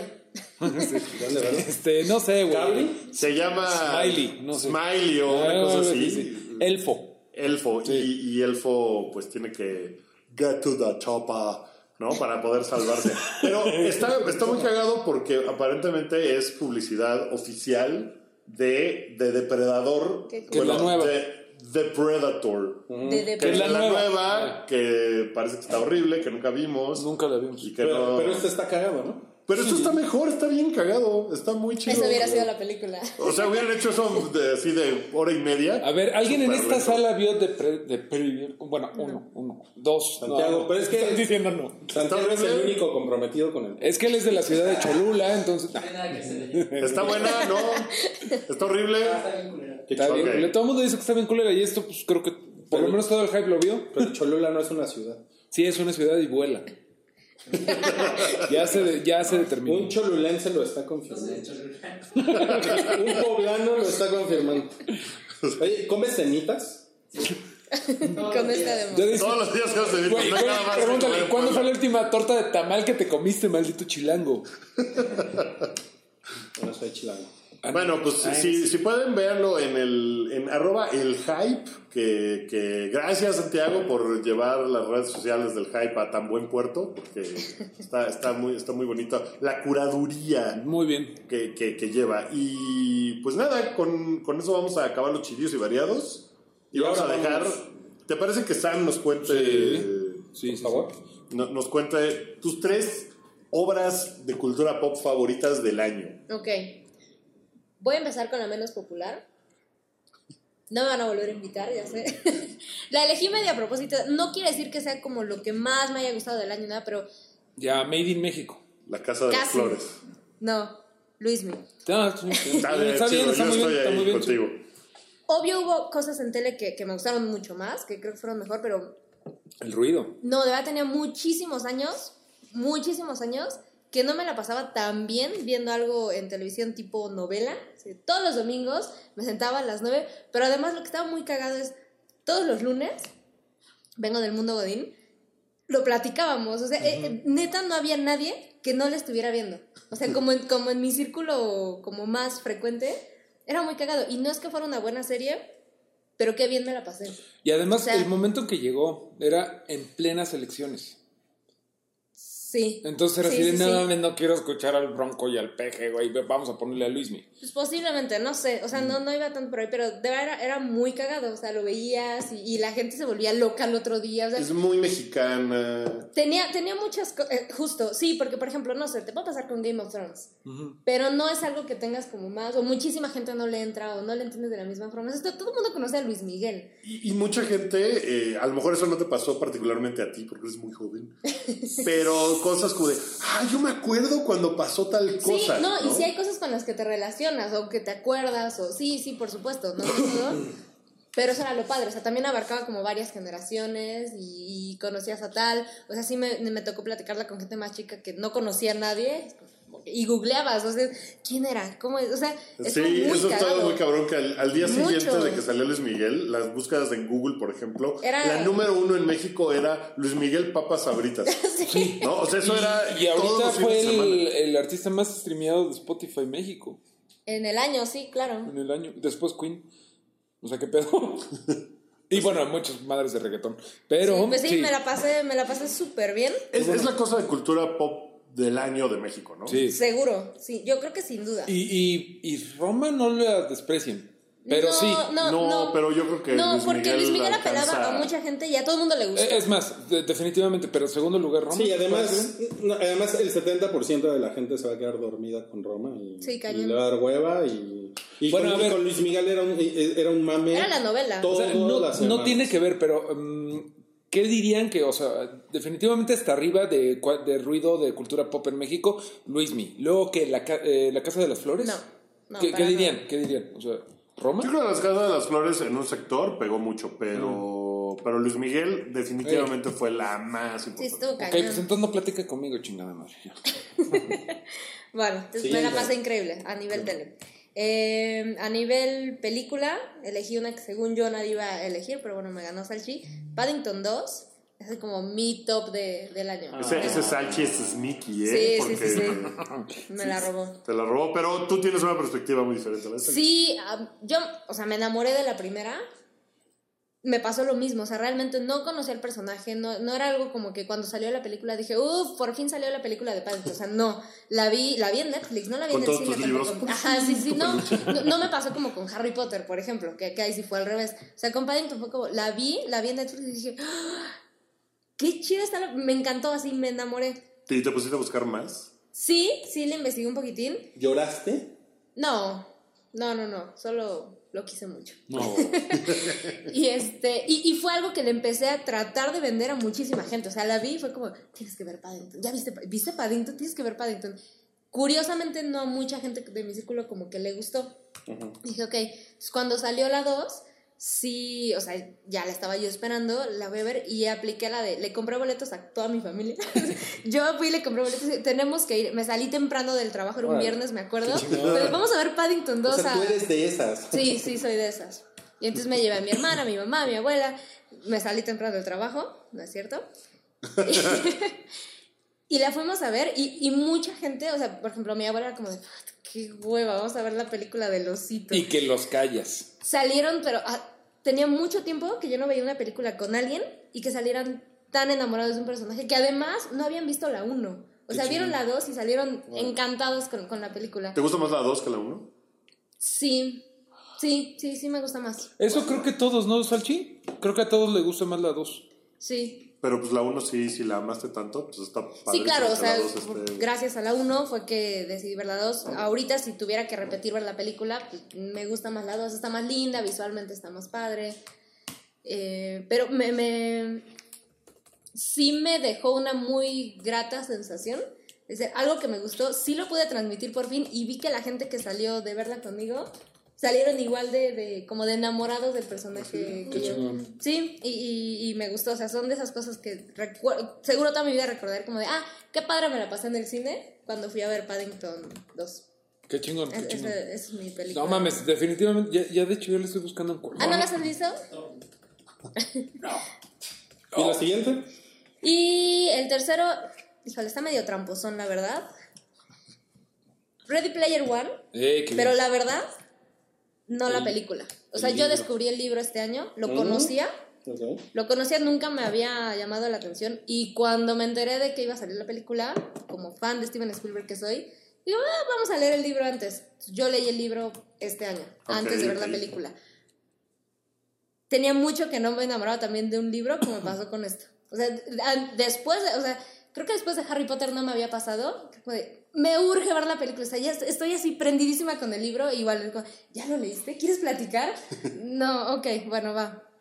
No me encantó la película. la ¿No te encantó? No como adaptación. Sí, me gustó mucho la película. Pero me arrepentí de haber leído el libro antes. Sí, sí, fue como, ah, qué mala onda. Esperaba ver. Así llevaba yo mi lista de qué cosas quiero ver ahorita que vea la película. Y no pasaron. No pasaron, pero la película me gustó mucho. O sea, la vi, Lo de The Shining no viene en el libro. Por ejemplo, y, Y me es parece muy muy, increíble. cool. Ajá. ¿No? Pero. Es como la mejor parte de, de la película. Sí, sin duda. Sí, sí, sí, sí. Sin problema. Yo creo que es como de lo más chido. Pero qué bueno que tú hayas escogido eh, Ready Player One, porque creo que sí fue un fenómeno muy 2018. Y me la pasé, o sea, la película la vi cuatro veces en el cine, o sea, tampoco es Qué como... bueno que no te gustó. Oye, ¿y lloraste? ¿Lloraste? Sí lloré. Sí, sí lloré. Sí, igual que tú, maricón. Sí, pero ¿Cuándo lloras? O sea, digo, como qué momento. ¿Lloraste? De 17 verla. veces. Cuando la vi, güey. No, no, no, como qué momento te hace llorar. en general, de- o sea, desde que entré a verla, iba yo como conmovida, o sea, iba con la emoción de, neta, me, me- el libro me gustó mucho, o sea, había, cre- creo que, aunque no es un gran libro, o sea, Sale King Kong. no, creo, creo unos universos muy padres que, que te imaginas y que dices, qué padre, sí quiero verlos con la magia del cine. Es muy bonito. Entonces sí, sí entré como emocionada. Entonces sí de repente salían ciertas cosas y es como de, no manches. Al final pues sí es como más conmovedor y todo, sí solté la lagrimita. Pero era más como por todo lo que venía detrás, de, de- de la emoción y todo. Pero fue el libro. O sea, el libro fue lo que me llevó... Sí me gusta la película. Probablemente, seguramente la vería completamente distinto si nunca hubiera leído el libro. Claro. Y a lo mejor me gustaría más, menos, no, no tengo idea. Pero se volvió como un... Ahí lo tengo. Y seguro lo voy a releer en un ratito más porque me la pasé súper bien. Y empecé a pasárselo así a unos... Una amiga me lo recomendó. Pero empecé a pasárselo a varios compraste ocho amigos. libros, ¿no? Sí, ajá, toda mi familia. de. Con el boleto de Paddington adentro. Sí, es, tenía, tenía un buen rato que no me emocionaba a nivel preadolescente con una novela de ese tipo. Órale. Sí, Cabri, ¿tú leíste el libro? No. Ok. No. bien hecho. Vamos con Mario. Bueno, va mi top 3. voy a empezar por la más rara, la que nadie creo que conoce o pela, que es una que tiene mucho que ver, o sea, es algo muy de, de tu top personal, ¿no? Y mi top 3, el número 3 es, es La Casa de Papel, obviamente. No, es Scream for Me Sarajevo, que es una película documental de cuando Bruce Dickinson estaba fuera de Iron Maiden y tenía mucho tiempo libre y se fue a tocar un día en Sarajevo, en plena guerra de Sarajevo, en el pleno, en el pleno conflicto de los 90 de los Balcanes y todo mal. El güey en realidad no se estaba encontrando mucho. Eh, obviamente eh, yo soy muy fan de, de, pues, de Iron Maiden, pero en particular de Bruce Dickinson, que este año, de hecho, eh, a principio de año dijo, ah, sí, por cierto, tenía cáncer de lengua. Ya no tengo, me recuperé y no dejé de tocar. Y como, no mames, ese güey es súper chingón. Ese güey estaba, se había salido de Iron Maiden para hacer su carrera solista, la cual pues no estaba despegando mucho y le dijeron un día eh, un güey de la UN, o sea, de las Naciones Unidas, que era muy fan de Iron Maiden, oye güey, estamos viendo si armamos una tocadita en Sarajevo cuando estaba el sitio de Sarajevo y pues te quería invitar a ver si quieres venir. ¿Cómo ves? Te vuelas a Croacia y ya de ahí te vienes en un helicóptero de las Naciones Unidas a tocar. Va, cómo no, ya llega él con su banda Y le dice el mismo güey que lo había invitado, ¿qué crees, güey, que te voy a quedar mal porque hoy tomaron el puente de y no puedo pasarte, güey? O sea, no puede. Y el güey, pues ya viene hasta acá. Chingue su madre. ¿Cómo, ¿Cómo le hacemos? ¿Cómo le hace la gente para entrar? Ah, pues este, por la ruta de. O sea, como una ruta de, de como ilegal, ¿no? Y ahí como que, que no te vaya a caer un pinche balazo, una explosión de Michael Bay, ¿no? Entonces, el güey toca en Sarajevo. Pero realmente es una historia increíble, más allá de que te guste Iron Maiden o no. Este, es una historia increíble del sitio de Sarajevo que tiene mucho tiempo que yo no pensaba en eso. O sea, como que fue en los 90, se olvidó esa crisis. Después tocó YouTube, pero ya que se había acabado la guerra y ya todo el mundo dijo, ay, bueno, ya todo acabó y nadie se acuerda de esto. Esta película fue parte del, eh, del Festival de Cine de Sarajevo, que se hace desde que se restableció la paz. Eh, no se ganó nada, pero se ganó el premio de la gente, que es El corazón de Mario. no, se, se- se ganó el People Award de esa madre que es como decir, ah, pues esta es la que no le gustó a los críticos, pero está re bueno. Les recomiendo mucho, si les gusta Iron Maiden, obviamente, Scream for Me Sarajevo, pero realmente es un documental muy chingón que am, yo chillé, o sea, porque hay unas partes bien terribles de cómo vivía la gente en el sitio y de verdad no te... No, uno no se imagina cómo es que tienes que tener las luces apagadas y todo porque te va a bombardear el enemigo, güey. Está muy buena esa, esa madre. Eh, estuvo nada más como media semana en el cine Diana aquí en la Ciudad de México, pero seguro la pueden conseguir por ahí en línea. Grita por mí Sarajevo es mi número 3. ¿Y tiene música de Iron Maiden?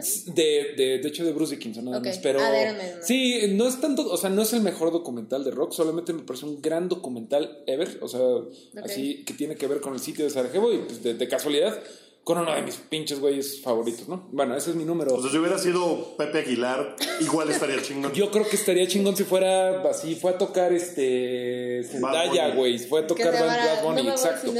si siguen Digo- aplaudiendo, no me voy, Sarajevo. Ajá, sí, sí. No voy a tocar el sapito Sarajevo, ¿no? Exactamente. Pero yo la fui a ver por el fanatismo y pues la recomiendo mucho. La- el segundo lugar es una que no es de este año exactamente, es del 2017, pero es el reboot de DuckTales, de Pato Aventuras, porque... Pero eh, estamos hablando del 2018. porque la segunda temporada se estrenó en 2018, Virgen María. Y la segunda temporada viene, viene mejor que nunca. Eh, la verdad es que es una serie que les recomiendo muchísimo. Es un reboot que, bueno, todos vimos Pato Aventuras de chicos.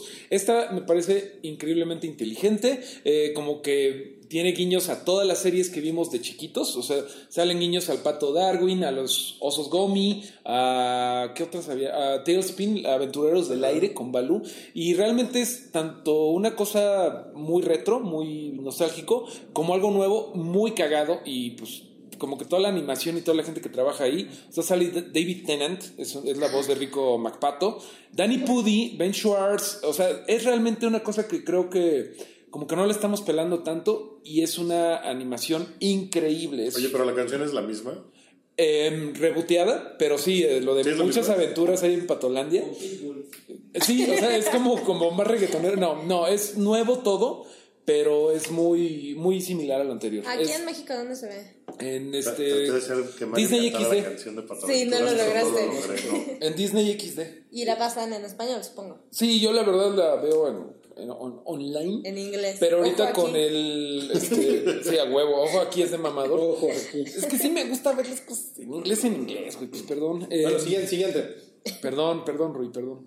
Pues ya por último, la, pues mi favorita del 2018, y creo que la película del 2018, de varios también, es Infinity War, que no mames, está perrísima la pinche película, en una película en donde estuvo Spider-Man Into the Spider-Verse, Deadpool 2, Venom, Black Panther, increíbles. Creo que es la película de superhéroes del año, porque muchas cosas, 10 años de construir esta madre, pero no es pesada, porque la película en sí, creo que puedes disfrutarla sin acordarte exactamente de qué pasó en, en, en Infinity, en bla bla bla, en, No sé. en Winter Soldier. Bueno, yo creo que tiene una pinche rewatchabilidad increíble que le puedes volver a ver un chingo de cosas. Como fan de esto, est- soy súper fan de, de la película. Creo que no nada más cumplieron las expectativas, sino que las superaron y era algo que se antojaba imposible. Realmente, Infinity War, ¿qué peros le ponen? Teníamos esta onda de que iban a ser 72 personajes, ¿no? Y que iba a ser así de, no mames, ¿qué van a ¿Cómo va hacer con eso? Y lo dividieron como en grupitos y sale muy bien. Es creo que la Sí. película más de evento de cómic que hemos visto en Es el toda la crossover historia. más Es el crossover más chingón. Es como la, la cosa esta de. O sea, El como la es escena de ah, Capitán América Civil War del aeropuerto, pero durante dos horas y media. O sea, realmente. Eh, la cantidad de memes que jaló, to- todo mundo ubica el no me quiero ir, señor Stark, está muy chingona y por eso Infinity War es mi favorita del año. Yo la volví a ver hace poquito y no mames, es bien divertida. Es muy, ¿Sí? muy divertido. Bien cabrón. O sea, toda la primera parte de Nueva York con Doctor Strange y Tony Stark que se conocen y eso. Eh, Es que no deja de ser Muy divertido. cagada. Y luego te vas de ahí a los Guardians, que es cagado. y Muy chingón, muy chingón. Felicidades. Pues muy bien, ese fue el, el segundo bloque. Ya en el tercero va a venir Rui a contarnos qué, qué le gustó. Claro. También va a venir Cabri por fin a contarnos qué le gustó más de este año. ¿Cuántas veces lloró con Ready Player One? ¿Cuántas fueron? ¿Cuántas veces lloré? Sí. No sé, porque no me puedo contar las veces que lloro en las películas. O sea, fueron tantas que no, que no te acuerdas, perdiste la cuenta. Me la pasé llorando toda la película. Ok, ok. Bueno, pues ahorita volvemos con el tercero. Pero espera, espera, con es que tercer llegó, bloque. nada más una cosa rápida, llegó un correo al hype, un correo Una amenaza de Un bomba. correo. que dice que, que te pasemos un recado a ti Ok. y el recado dice, eres lo máximo, soy tu fan. Y firma Eric. Ok. Gracias. Yo, Eres cum- yo cumplí con el recado. Ok, ok. Ahí está, ahí está el recado. Bonita forma de cerrar este bloque. Nos vemos en el que sigue. Con amor de fans.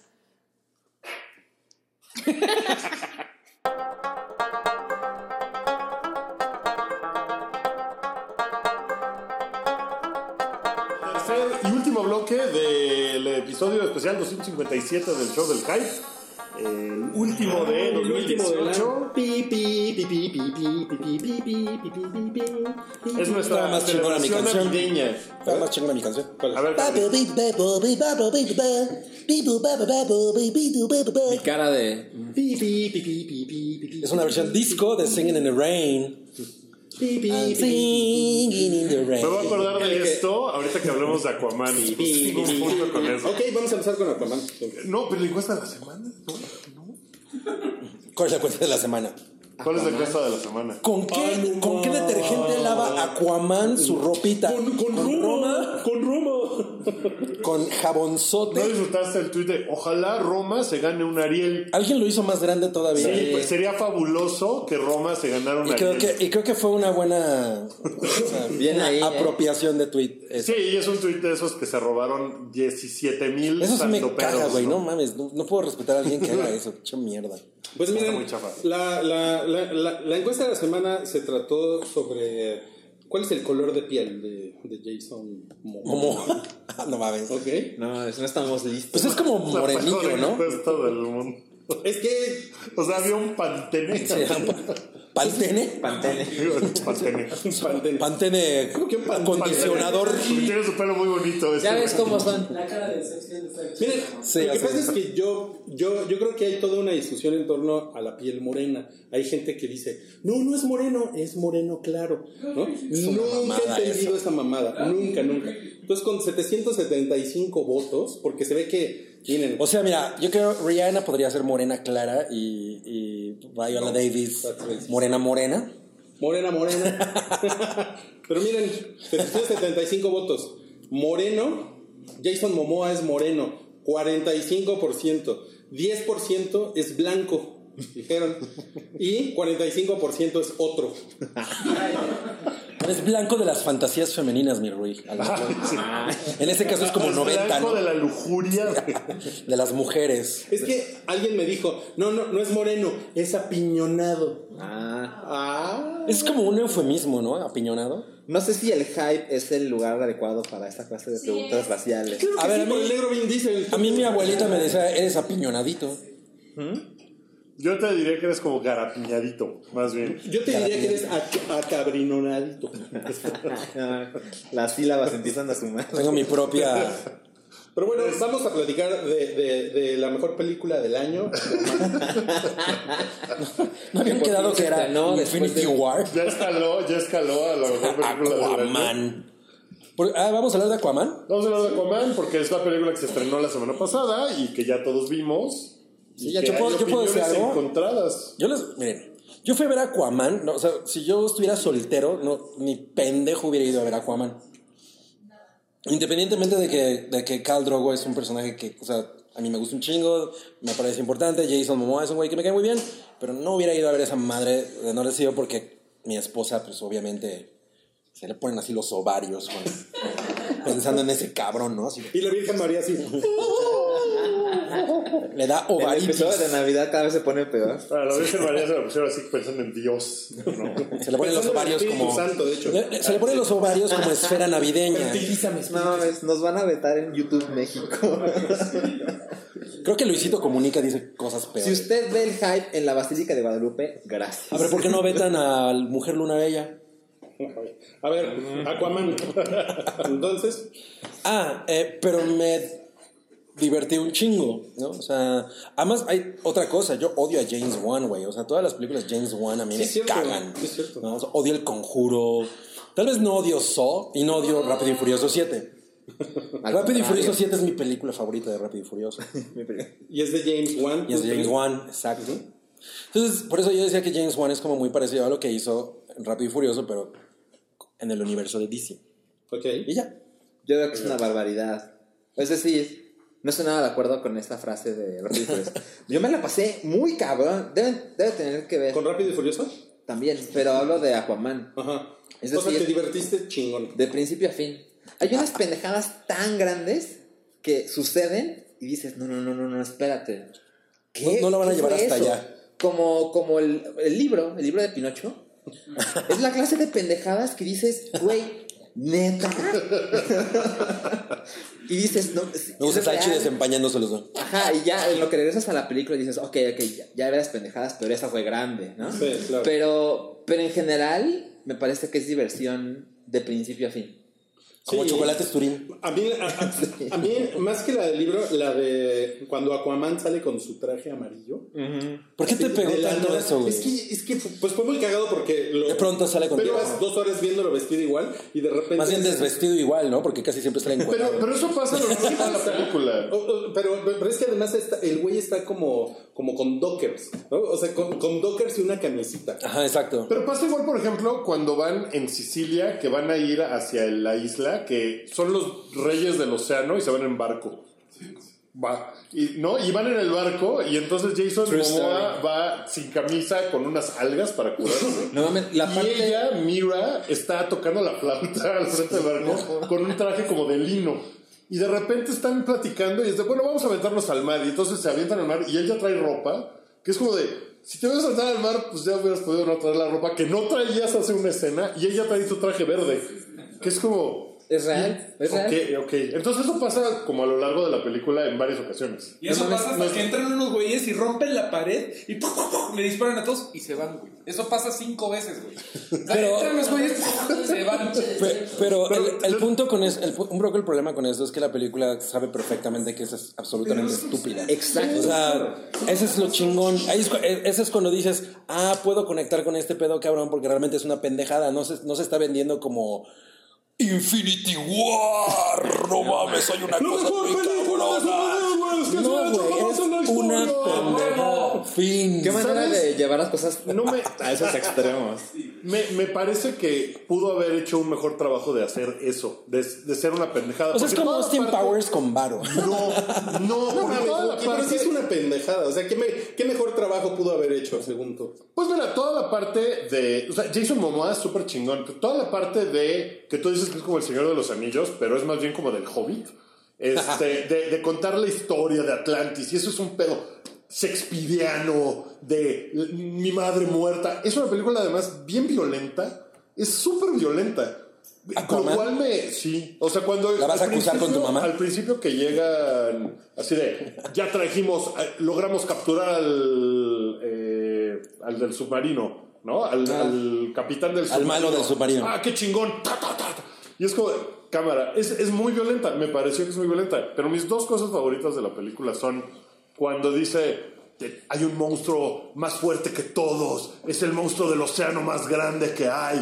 Es una cabronada. Se llama el Karaten. Y es como de. Como, es como el Kraken alterno. Es como el Kraken chino, ¿no? Es como de, ¿por qué no es el Kraken? ¿Alguien tiene los derechos del Kraken? Me, eso, No, eso- no, no, sé, no. eso me pareció fantástico. Y lo que ¿Eso me- aparece en el cómic? Sí. Y, y lo que me sacó de quicio, creo que es lo que, de toda la película, es lo que más me sacó de quicio. Y, y tal vez lo hubiera yo podido disfrutar si no hubiera yo estado pensando tanto en eso. La música me pareció esquizofrénica y me volvió loco. Porque empieza con una cosa como. Como. como de cómic de este Hans Zimmer haciendo cosas como de cuerdas y orquestal muy chingona. Cosas como de cuerda. Como de cuerdas. No, eso es Spider-Man. Y como que así va al principio. Está razón. Y de repente, entre- cuando se vuelve Indiana Jones, entra Pitbull cantando África de Toto. Y luego el score se convierte en la música de Stranger Things. Entonces. Hay una parte. Sí. Y de repente entra Depeche Mode cuando está el güey arreglando la armadura. O sea, me volvió loco el soundtrack. O sea, Me volvió loco. sí, cabrón, sí. Es que tú tienes unos niveles como muy raros de crítica. Cuando te vuelve pendejo está bien. Y cuando te vuelve loco está mal. Cuando me apendeja está bien, pero esto no me apendejó. Esto me, me sacó de quicio, güey. O sea, sí era como de. Yo. ¡Ah! Pero es que, bueno, curiosamente, como que así son los soundtracks ahora realmente, ¿no? De ese tipo de entretenimiento. O sea, porque ahorita que estás hablando de eso, y a mí la neta es que eso no me hizo ruido. Pero he visto mucha gente que está así güey, el soundtrack está de huevos, ¿no? Y yo, ah, y Órale. me acuerdo, ¿no? Yo no me acordaba del A, soundtrack. a mí me, me, me, me- te digo, me sacó. O sea, te llevó así. Sí, güey. O No sea, fue un thrill de, ride. Güey, ¿quién puso la música de esta madre? Yo tengo que decir una cosa que va a sonar muy, muy pretenciosa, pero hay ángulos de acción en esta película que están bien chingones. O sea, que yo no he visto en otras películas de superhéroes, ¿no? Y está padre. O sea, hay, por ejemplo, hay, hay una parte en la batalla esa de los caballitos de mar, ¿no? Que es, es- o sea, es- tienes al, al güey al que tú vas siguiendo aquí y la pantalla es así. Bueno, por lo es que yo la vi también en IMAX 3D y la neta es que eso se sentía muy cabrón. Y estaba con algunos tragos encima. Pero bueno, no, pero el- o sea, es como este ángulo hacia, hacia el fondo, ¿no? Que, que ves como viene esa madre encima. Y la neta es que el efecto es, está muy bien utilizado. Creo que hay una cosa que tiene muy chingona eh, de ventaja y es que como que James Wan sabe muy bien colocar la cámara para que tú sientas lo, como los madrazos y que sigas bien el pedo de la, de la acción. Como la ¿no? persecución en los techos en Sicilia, que de está muy están chingón. con la escena de mira acá y de repente la cámara se abre y ya está la persecución acá. Y pasa por Eso abajo está de la- o sea, y Eso entonces- está bonito.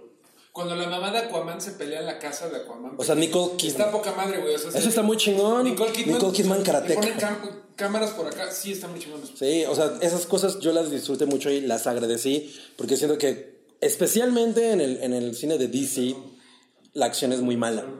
¿no? O sea, es como, güey, no estoy entendiendo dónde chingados están parados. ¿Y De hecho, sí? Ahora sí, o sea, yo ah, ya entendí dónde cayó y cómo... Pero es por una cosa, porque Ja- James Wan es como muy verguita para mover la cámara. ¿no? También lo demostró en Rápido y Furioso. No, y también en El Conjuro. Eso sí lo hace muy bien. Y bueno, y el cabrón, la verdad es que el cabrón está, está muy bien, ¿no? El pinche Jason Jason, Momoa. Momoa, güey. Es lo O sea, más un- chingón. Es un güey muy carismático, es, es un güey cagado. A- aprovecharon como un muy buen momento que está teniendo ese güey, porque además la, la verdad es que antes de eso, o sea, güey, Khal Drogo dura una temporada, ¿no? Sí. Lo siento si no han visto Game of Thrones, pero bueno, Khal Drogo dura una temporada tampoco, y, y como que la gente lo recuerda como, mames, ese güey, ¿no? Sí. Entonces ahorita lo agarraron como en un, en un impulso que tiene como de celebrity ahí raro, que esperemos que aproveche, porque si no ya nada más va a ser Aquaman y después ya... Oye, ¿ya se, La risa ya en se, ya se vacaciones. buena mancuerna con Amber Heard? Pues, no sé, no, entiendo que no hay mucha química ahí, ¿no? No es terrible. No es terrible, pero tampoco es así como, uy, no mames, qué güeyes tan chingones viéndolos pelear juntos. No fui fan de eso. Ella es una mujer muy guapa, sin embargo, a mí, a mí no me prende los, los pezones. Es, es padre cuando se besuquean en medio de la batalla y le dice, ya vete allá a luchar porque están matando a todos nuestros compas. No, espérate Bueno. otro poquito. Aguántame otro poquito. Y se dan otros besos. Eso también me parece así. Una, Déjame, te, co- te como la, la jaiba. Una, una tontería, pero que yo aprecio, es que creo que otro, otro director pudo haber hecho que las escenas más sencillas, el pelo salga normal. Ah, claro. Pero aquí se ve que están bajo el agua, o sea, el, el, O sea, ahora el se bajo mueve, el mar. exacto. Y dije, no mames, en gran cantidad de escenas eso sucede. Es Y- un gran esfuerzo. Y sí, ¿Pueden explicarme una cosa? Que también, al final, que es este, cuando salen del agua para luchar Para- una última ajá. batalla en una plataforma que está en medio del océano con unas como turbinas. Es como un submarino, ¿no? Una cosa que- así. O sea, eso me parece, es como un escenario de Mortal Kombat, ¿no? Totalmente como así se sintió y además como que ahí ya dejaron ir todo, ¿no? Ya Ya les valió mal. pica todos los Y además, a, botones, mí, a mí también me pareció que el arte está chingón. O sea, o sea me, me sorprendió que. Atlantis se ve Que chingón. se ve chingón. Sí, Se las, bien. cosas que brillan Sí. se ve muy, muy Todas chido. las cosas brillosas. A mí en general la película me recordó mucho como en su ingenuidad al, a la Superman original. O Mm. sea, tiene como ese mismo pedo, ¿no? O sea, quiere ser como muy espectacular y de pronto es extremadamente tonta, ¿no? Sí. Porque la Superman original lo siento mucho por los fans de, eh, así cabrones de DC, pero la verdad es que es absurdísima. Y, y, o sea, todos los brillos así, ¿no? Marlon Brando así todo brillante. es como exactamente igual y entonces eso está cagado, ¿no? Como, como, como llevado a esta época. Y, y toda la cosa del romance con el papá que sale así a esperar a Nicole Kidman, todo, yo sí me imaginaba. Está, eso está bonito. Yo, a Está mí muy también me, me llegó, la verdad. Dije, solté lagrimita. Pero es un buen espectáculo y ya. Está pedísimo. Bueno, y Ya No, no estaba tan pedo al principio. Al principio no me había pedido los vinos todavía. Mira, mira, y a, a lo mejor pu- puedes hacer un, un propósito de año nuevo, Wookie, que es relajarte un poco con las películas que no son de Marvel. O sea, hay más allá afuera. ¿Sabes- sabes qué me- Hay más, te puedes relajar. Mira, de la las, puedes de las cosas bien. que no me dejaron relajarme, insisto, la música. Y sí me pareció que es una película bien violenta. Eso te. te- Pero- Eso me, como, o sea, porque para hacer una película ingenua y ser. Pero, o sea, no, no siento que, que conviva bien ambas cosas. Es una película hiperpendeja que también es muy violenta. Y eso me brincó. O sea, por ejemplo, los monstruos, la escena en la que se clavan hacia el, Hacia el fondo. hacia el fondo es espectacular, güey. Se ve poca madre. Ah, sí. Cuando le caen todos los monstruos y eso. No mames, Ah, no, pues, ah, eso se ve cabrón, Se eh. ve muy cabrón. Pero cuando están, cuando están peleando contra las pirañas bípedas, no mames las cosas horribles que les hacen. Las impalan. O sea, es muy violenta, güey. Pues es Toda que- esa parte me pareció así como de cámaras. Eso es para que veas que Aquaman no se anda con pendejadas. pues, No, igual, pero pues se anda con pendejadas de, de, Me hubieras dicho y me orino encima de esa madre, ¿no? se anda con esas pendejadas y al mismo tiempo es bien violenta. Pues es que así es como te quitas una. una ¿Cómo se llama? Anémona eh, de Una encima. un- No, a ver, tip- tips caseros de Aquaman. Por cierto, se supone que eso está mal. ¿Qué hacer si se les acaba el limón para Se, supone que no es, que no es recomendable orinarte en, un, en una medusa así. clava. Bueno, pues vamos a pasar al siguiente El tema. hype salva vidas. Que es, este, fíjense que un, un señor cazador que ha matado a muchos venaditos. ¿De forma Sí, ilegal? De forma ilegal. Sí, porque es un la cazador caza- ilegal. La caza de venados es legal en muchos lados en ciertas épocas. La casa de venado. La casa de De la casa mejor, es, es mejor que la casa que Jack construyó. Y pues, La casa de papel, la casa de papel. lo, lo, lo están obligando a ver Bambi. sí, una juez le una puso. vez Pero, o sea, pero además. Lo metieron a la cárcel por años, ¿no? Ah, no supe si no estoy años. seguro de la pero... sentencia. ¿Puedo, ¿Puedo hacer mi imitación de Bambi? A ver. Mada. Mada. Mada. Madafaka. Ya, esto es todo. Eso es todo. A ver, mira, yo aquí tenía la nota, creo, de No, hecho. pues guau. No, pues guau. Es Pues, un año Un en la año. cárcel y cada y- mes tiene que ver Bambi. Qué chingón, ¿no? Qué buena sentencia, güey. Un año en la cárcel y veo Bambi y además me dan de comer gratis. No mames, qué chingón. A ti te van a poner a ver películas violentas. para que se te quite. Así el juez va a decir, para que se le quite lo mamón al grandote ese, un año viendo películas Después de ver Aquaman, vi Mandy. Que es hiper violenta. ¿Tuviste Mandy? No, no le he podido ver. No mames, es sí. No Mandy, es- sí, no la- Mandy. bueno, por sí. Mandy. Bueno, a ver, siguiente tema. El streaming global va a rebasar a las taquillas de cine en 2019, dice estudio. ¿Pero a qué se refiere con eso? Yo estuve buscando el estudio y, y no encontré el estudio. Nada más encontré las notas que se refieren a. Dice estudio. Ah, me Entonces, caga eso. Está, Como- está muy raro, pero di- dicen que la taquilla global durante 2019 se estima que va a ser de 40 mil millones de dólares. Ok. ¿Ok? Y que los servicios de streaming van a generar 46 mil millones de dólares. Pero yo creo que tiene los lógica. ¿no? suscriptores de Netflix, Hulu, YouTube, o sea, todos los Disney servicios Plus y Disney. Plus, pero sale muy al final. Es que además el Entonces no saben si eso va a comportamiento. influir, pero que sí va. el comportamiento de, de, de una persona así, no, como nosotros, como audiencia, güey, no mames, de pronto en lugar, te puedes ir a ver, ok, en un día en el que quieras binge-watchar películas en el cine, te puedes echar a lo mucho tres, ¿no? Que es lo máximo que yo he hecho.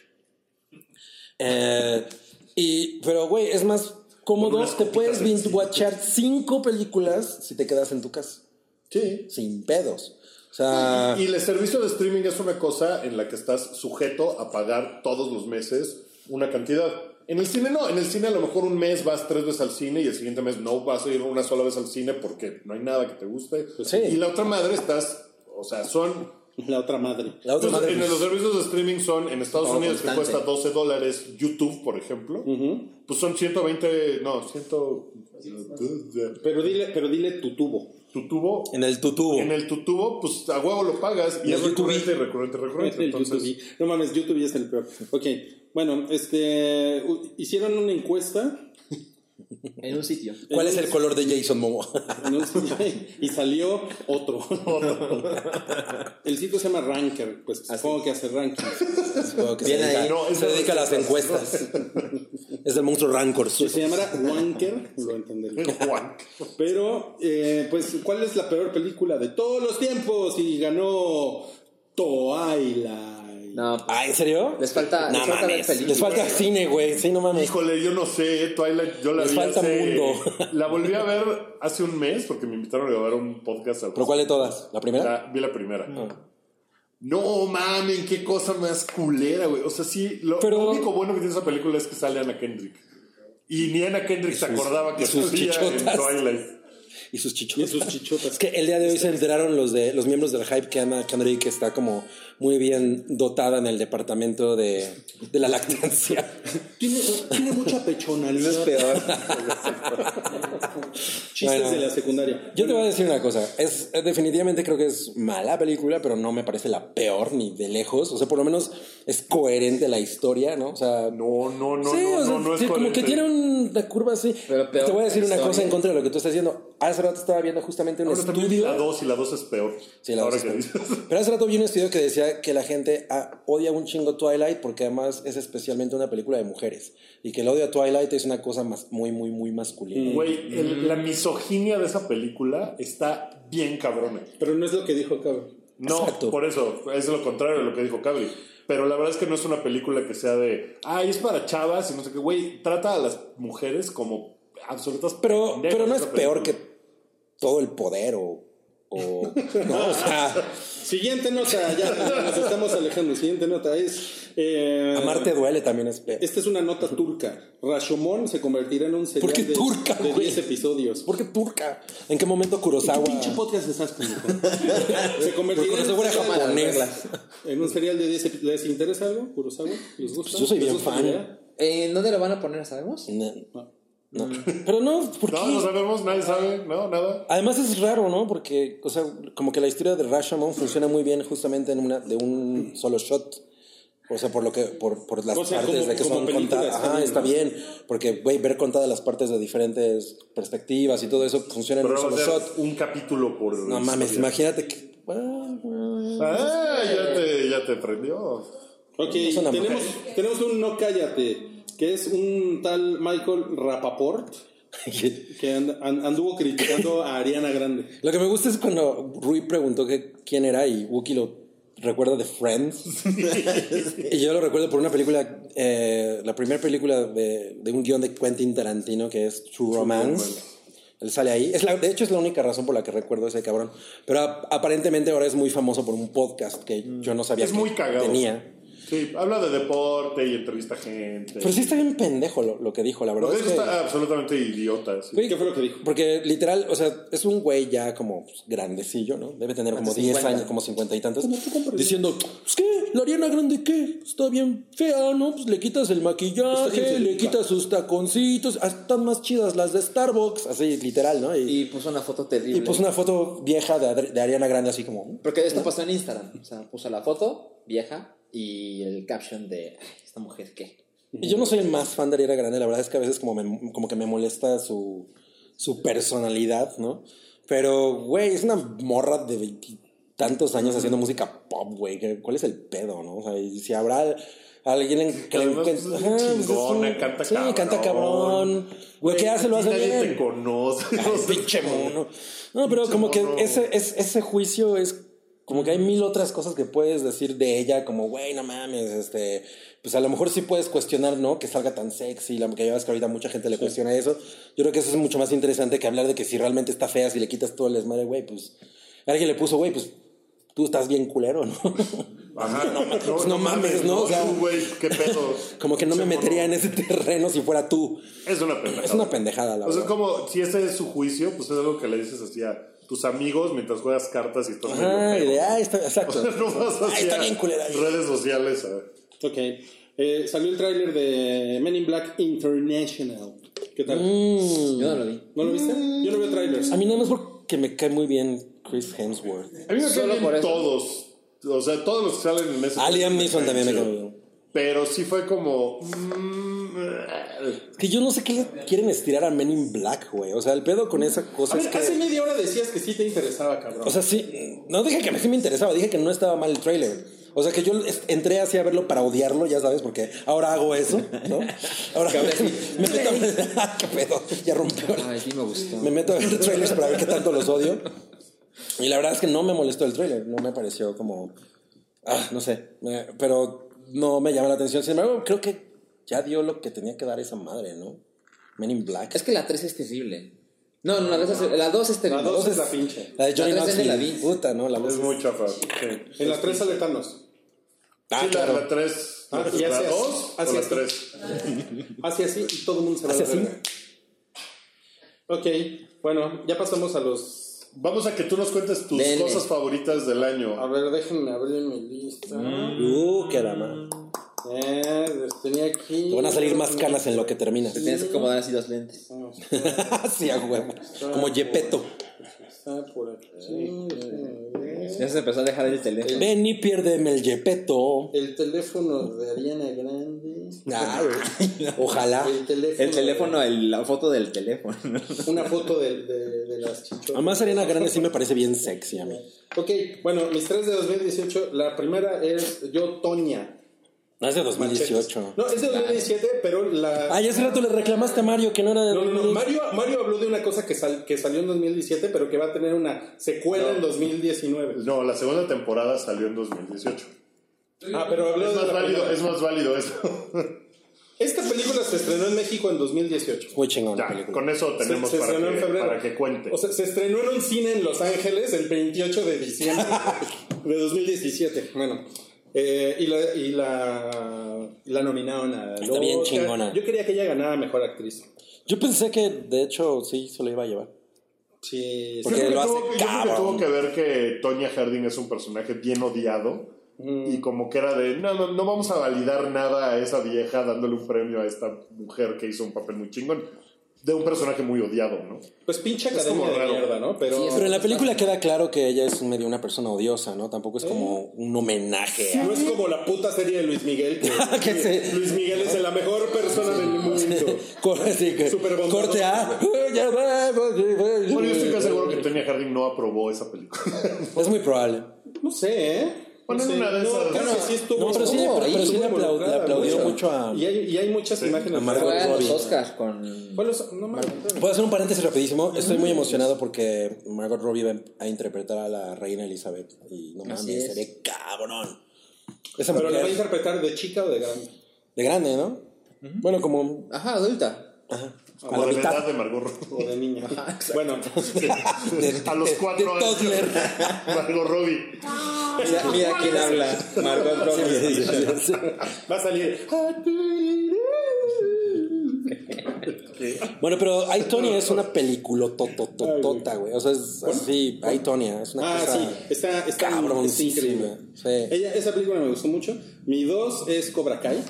Porque estuvo increíble. Tú no, tú, tú no tienes YouTube. Tú no tienes No mames, claro que tengo YouTube, No tienes tonto. YouTube, no tienes YouTube. Claro que tengo No tienes YouTube. No. No tienes YouTube. Todo el mundo tiene YouTube. No tienes internet, todo el mundo tiene YouTube. No tienes No television. tienes YouTube. Tú no tienes YouTube. Tú no tienes Bebo. Perdedor, no tienes YouTube. Tú no tienes No Vimeo.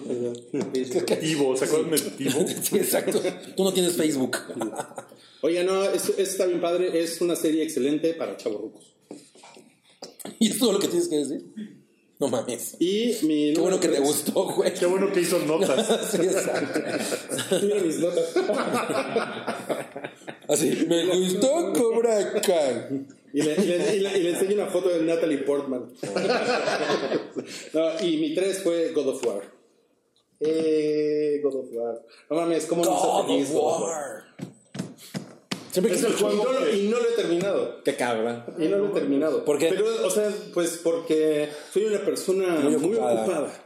No tengo tiempo para esas niñerías. ¿Por qué te cortaste el cabello como yo? Pendejadas de videojuegos. Porque quiero ser como. Ay, esas niñerías como Esas, God esas pendejadas, pero no mames, qué cosa más chingona. Una, una cosa que me gustó mucho de God of War es que me hizo ir a Wikipedia.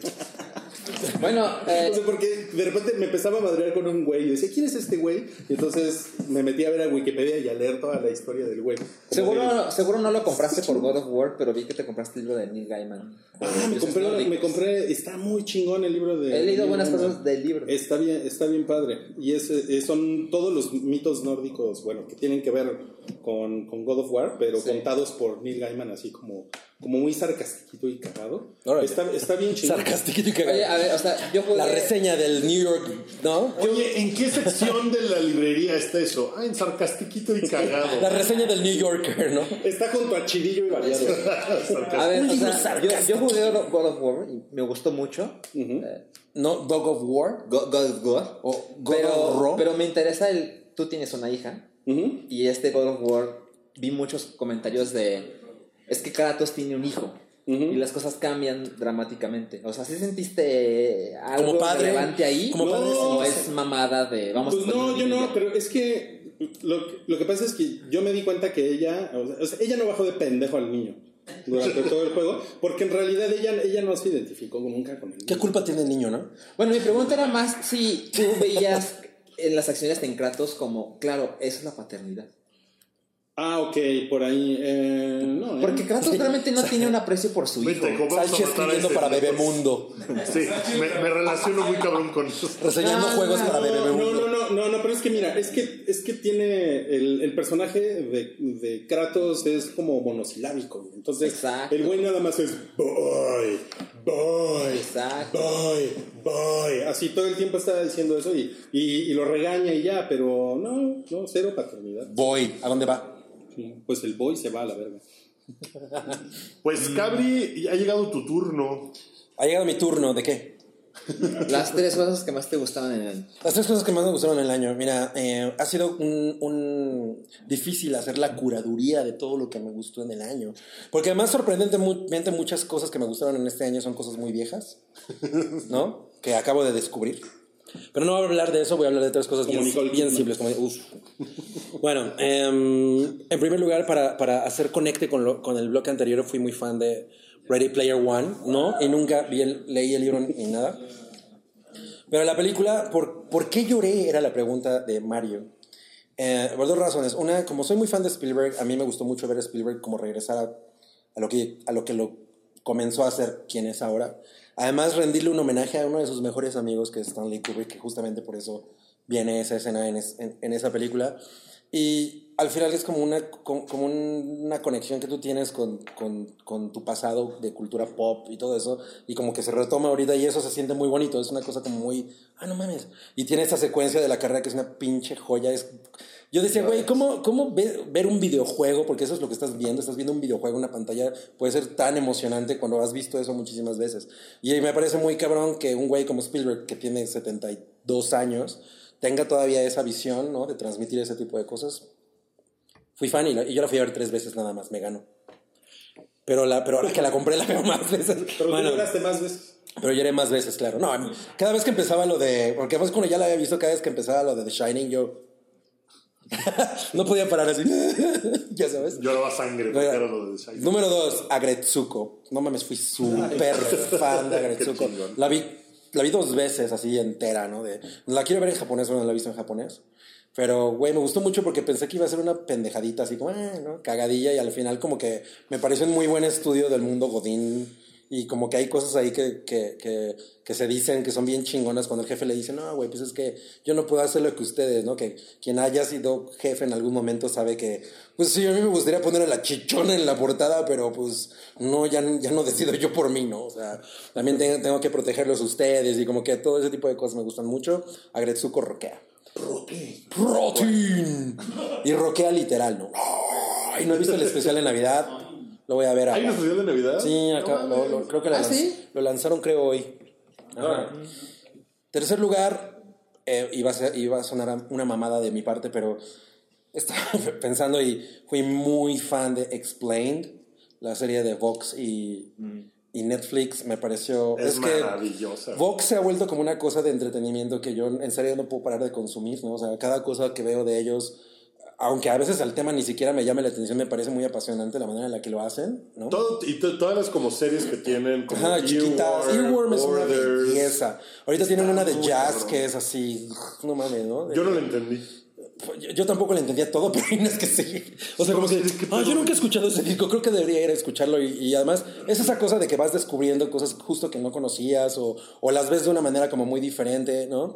Eh, pero Explained es como eso mismo, pero llevado eh, al, al lenguaje de Netflix. Es mucho más digerible porque probablemente no, Vox normal no sea como tan fácil a veces de agarrarle. Pero Explained es una belleza y yo creo que es como... Y tienen un... Ya cada vez le van aumentando muchos. El primer episodio, que es el de la monogamia que pueden ver en YouTube, es así Increíble. espectacular, ¿no? O sea, es de esas cosas que le puedes poner a alguien de, güey, ¿tú crees que la monogamia es como nuestra manera de vivir? No mames, vete a la verga. Le pones eso y es como una muy buena explicación. Entonces, funciona de una manera muy chingona y es probablemente de lo que más he disfrutado este 2018 y ya. No, pues voy por la piñata. ¡Eh! ¿Pero qué me dices de tuitearle a Trump? Ah, no mames, es de mis cosas favoritas, güey. Lo vas a hacer el próximo año. Me- me- de 2019, Es sí. Cabri tiene mucho tiempo. Ahorita- O sea, me despierto y es como de, de lo primero que hago. Salchi, explícanos la piñata. Pues la piñata es el, el- el brazo de, de Tetsuo. Pero esta vez no, no, hay, no hay relleno, me, me temo. ¿Qué No hay- puedo- no hay reino Hay que echar todos nuestros celulares ¿Por qué no le metemos crema de Oreo? o crema de, de esa crema de batida. Hubiera estado muy bien. Pero ya no pasó. Yo pensé que eran, eran los huevos de... Bueno, eso fue todo. Son No, pues, eh, pues, como ya se va a acabar, pues vengan, chicos, y pues ya nos despedimos todos. Pues ya un, un group hug, ¿no? Un grupo, un villancico hay que cantar, ¿no? ¿Cuál? Eh, no sé qué villancico. La de- sí, ah, no, Rick, Rick ya ha estado a, a cámara. Pero que pase otra vez. No, no es villancico. No, un villancico sería. Pero mira cómo ven. La Virgen lava Es pañal. un villancico. Es, es un villancico, claro que sí. Pásale, pásale. Pero vengan, vengan. Salgan a cuadro todos, vengan, Rick. Me, me gusta la falda de Sam, es algo que usaría Grimes, ¿no? Ah, era. Sí. Sí, me lo imagino acá. Pues, pues, eh, ¿qué? Ya no vamos a cantar. Qué linda está la... Ese es de Año Nuevo en realidad, Sí. pero. Pero ¿Qué es eso? Es lo mismo. Buenas noches, Ay, Shanghai. nos faltan nuestros gorritos. Ah, bueno, gorritos. Gracias a todos por habernos visto y hacer de 2018 el año más increíble para el hype. Eh, de todo corazón les damos muchas gracias. A todos los que son Patreons, dobles gracias porque mantuvieron los vistos de algunos y, y lograron que hiciéramos un mejor producto, creo. Ajá, lograron que Cabri fuera borracho a ver Aquaman. No, En gracias. eso se gastó el Patreon. Eh, muchas gracias, nos vemos en 2019 y pues pásense la bomba en, en en compañía de los suyos. Ajá. O de sus Funko Pop de O de sus Funko Pop, sí, si no, abracen a su gatito o O algo. del reino de los huevotes. También se los podemos prestar para que- Así no habla el reino de los huevotes. Ah, ¿cómo habla? Me gusta mucho tu podcast. ¡Feliz año nuevo! ¿Por qué habla como Cabri 2019? Ay, nos vemos en 2019 para, para Cabri 2019 y esa paradoja de tiempo-espacio. Vamos a ver qué pasa cuando me vea a mí mismo y me señale como el meme de Spider-Man. Spider-Man. Adiós, amigos. Gracias. Mm. Todos, todos quedamos así de. Ah, sigue grabando. Hubiéramos terminado en una fuente. De chocolate. Tu apoyo es necesario y muy agradecido. Aceptamos donativos para seguir produciendo nuestro blog y podcast desde patreon.com diagonal el hype.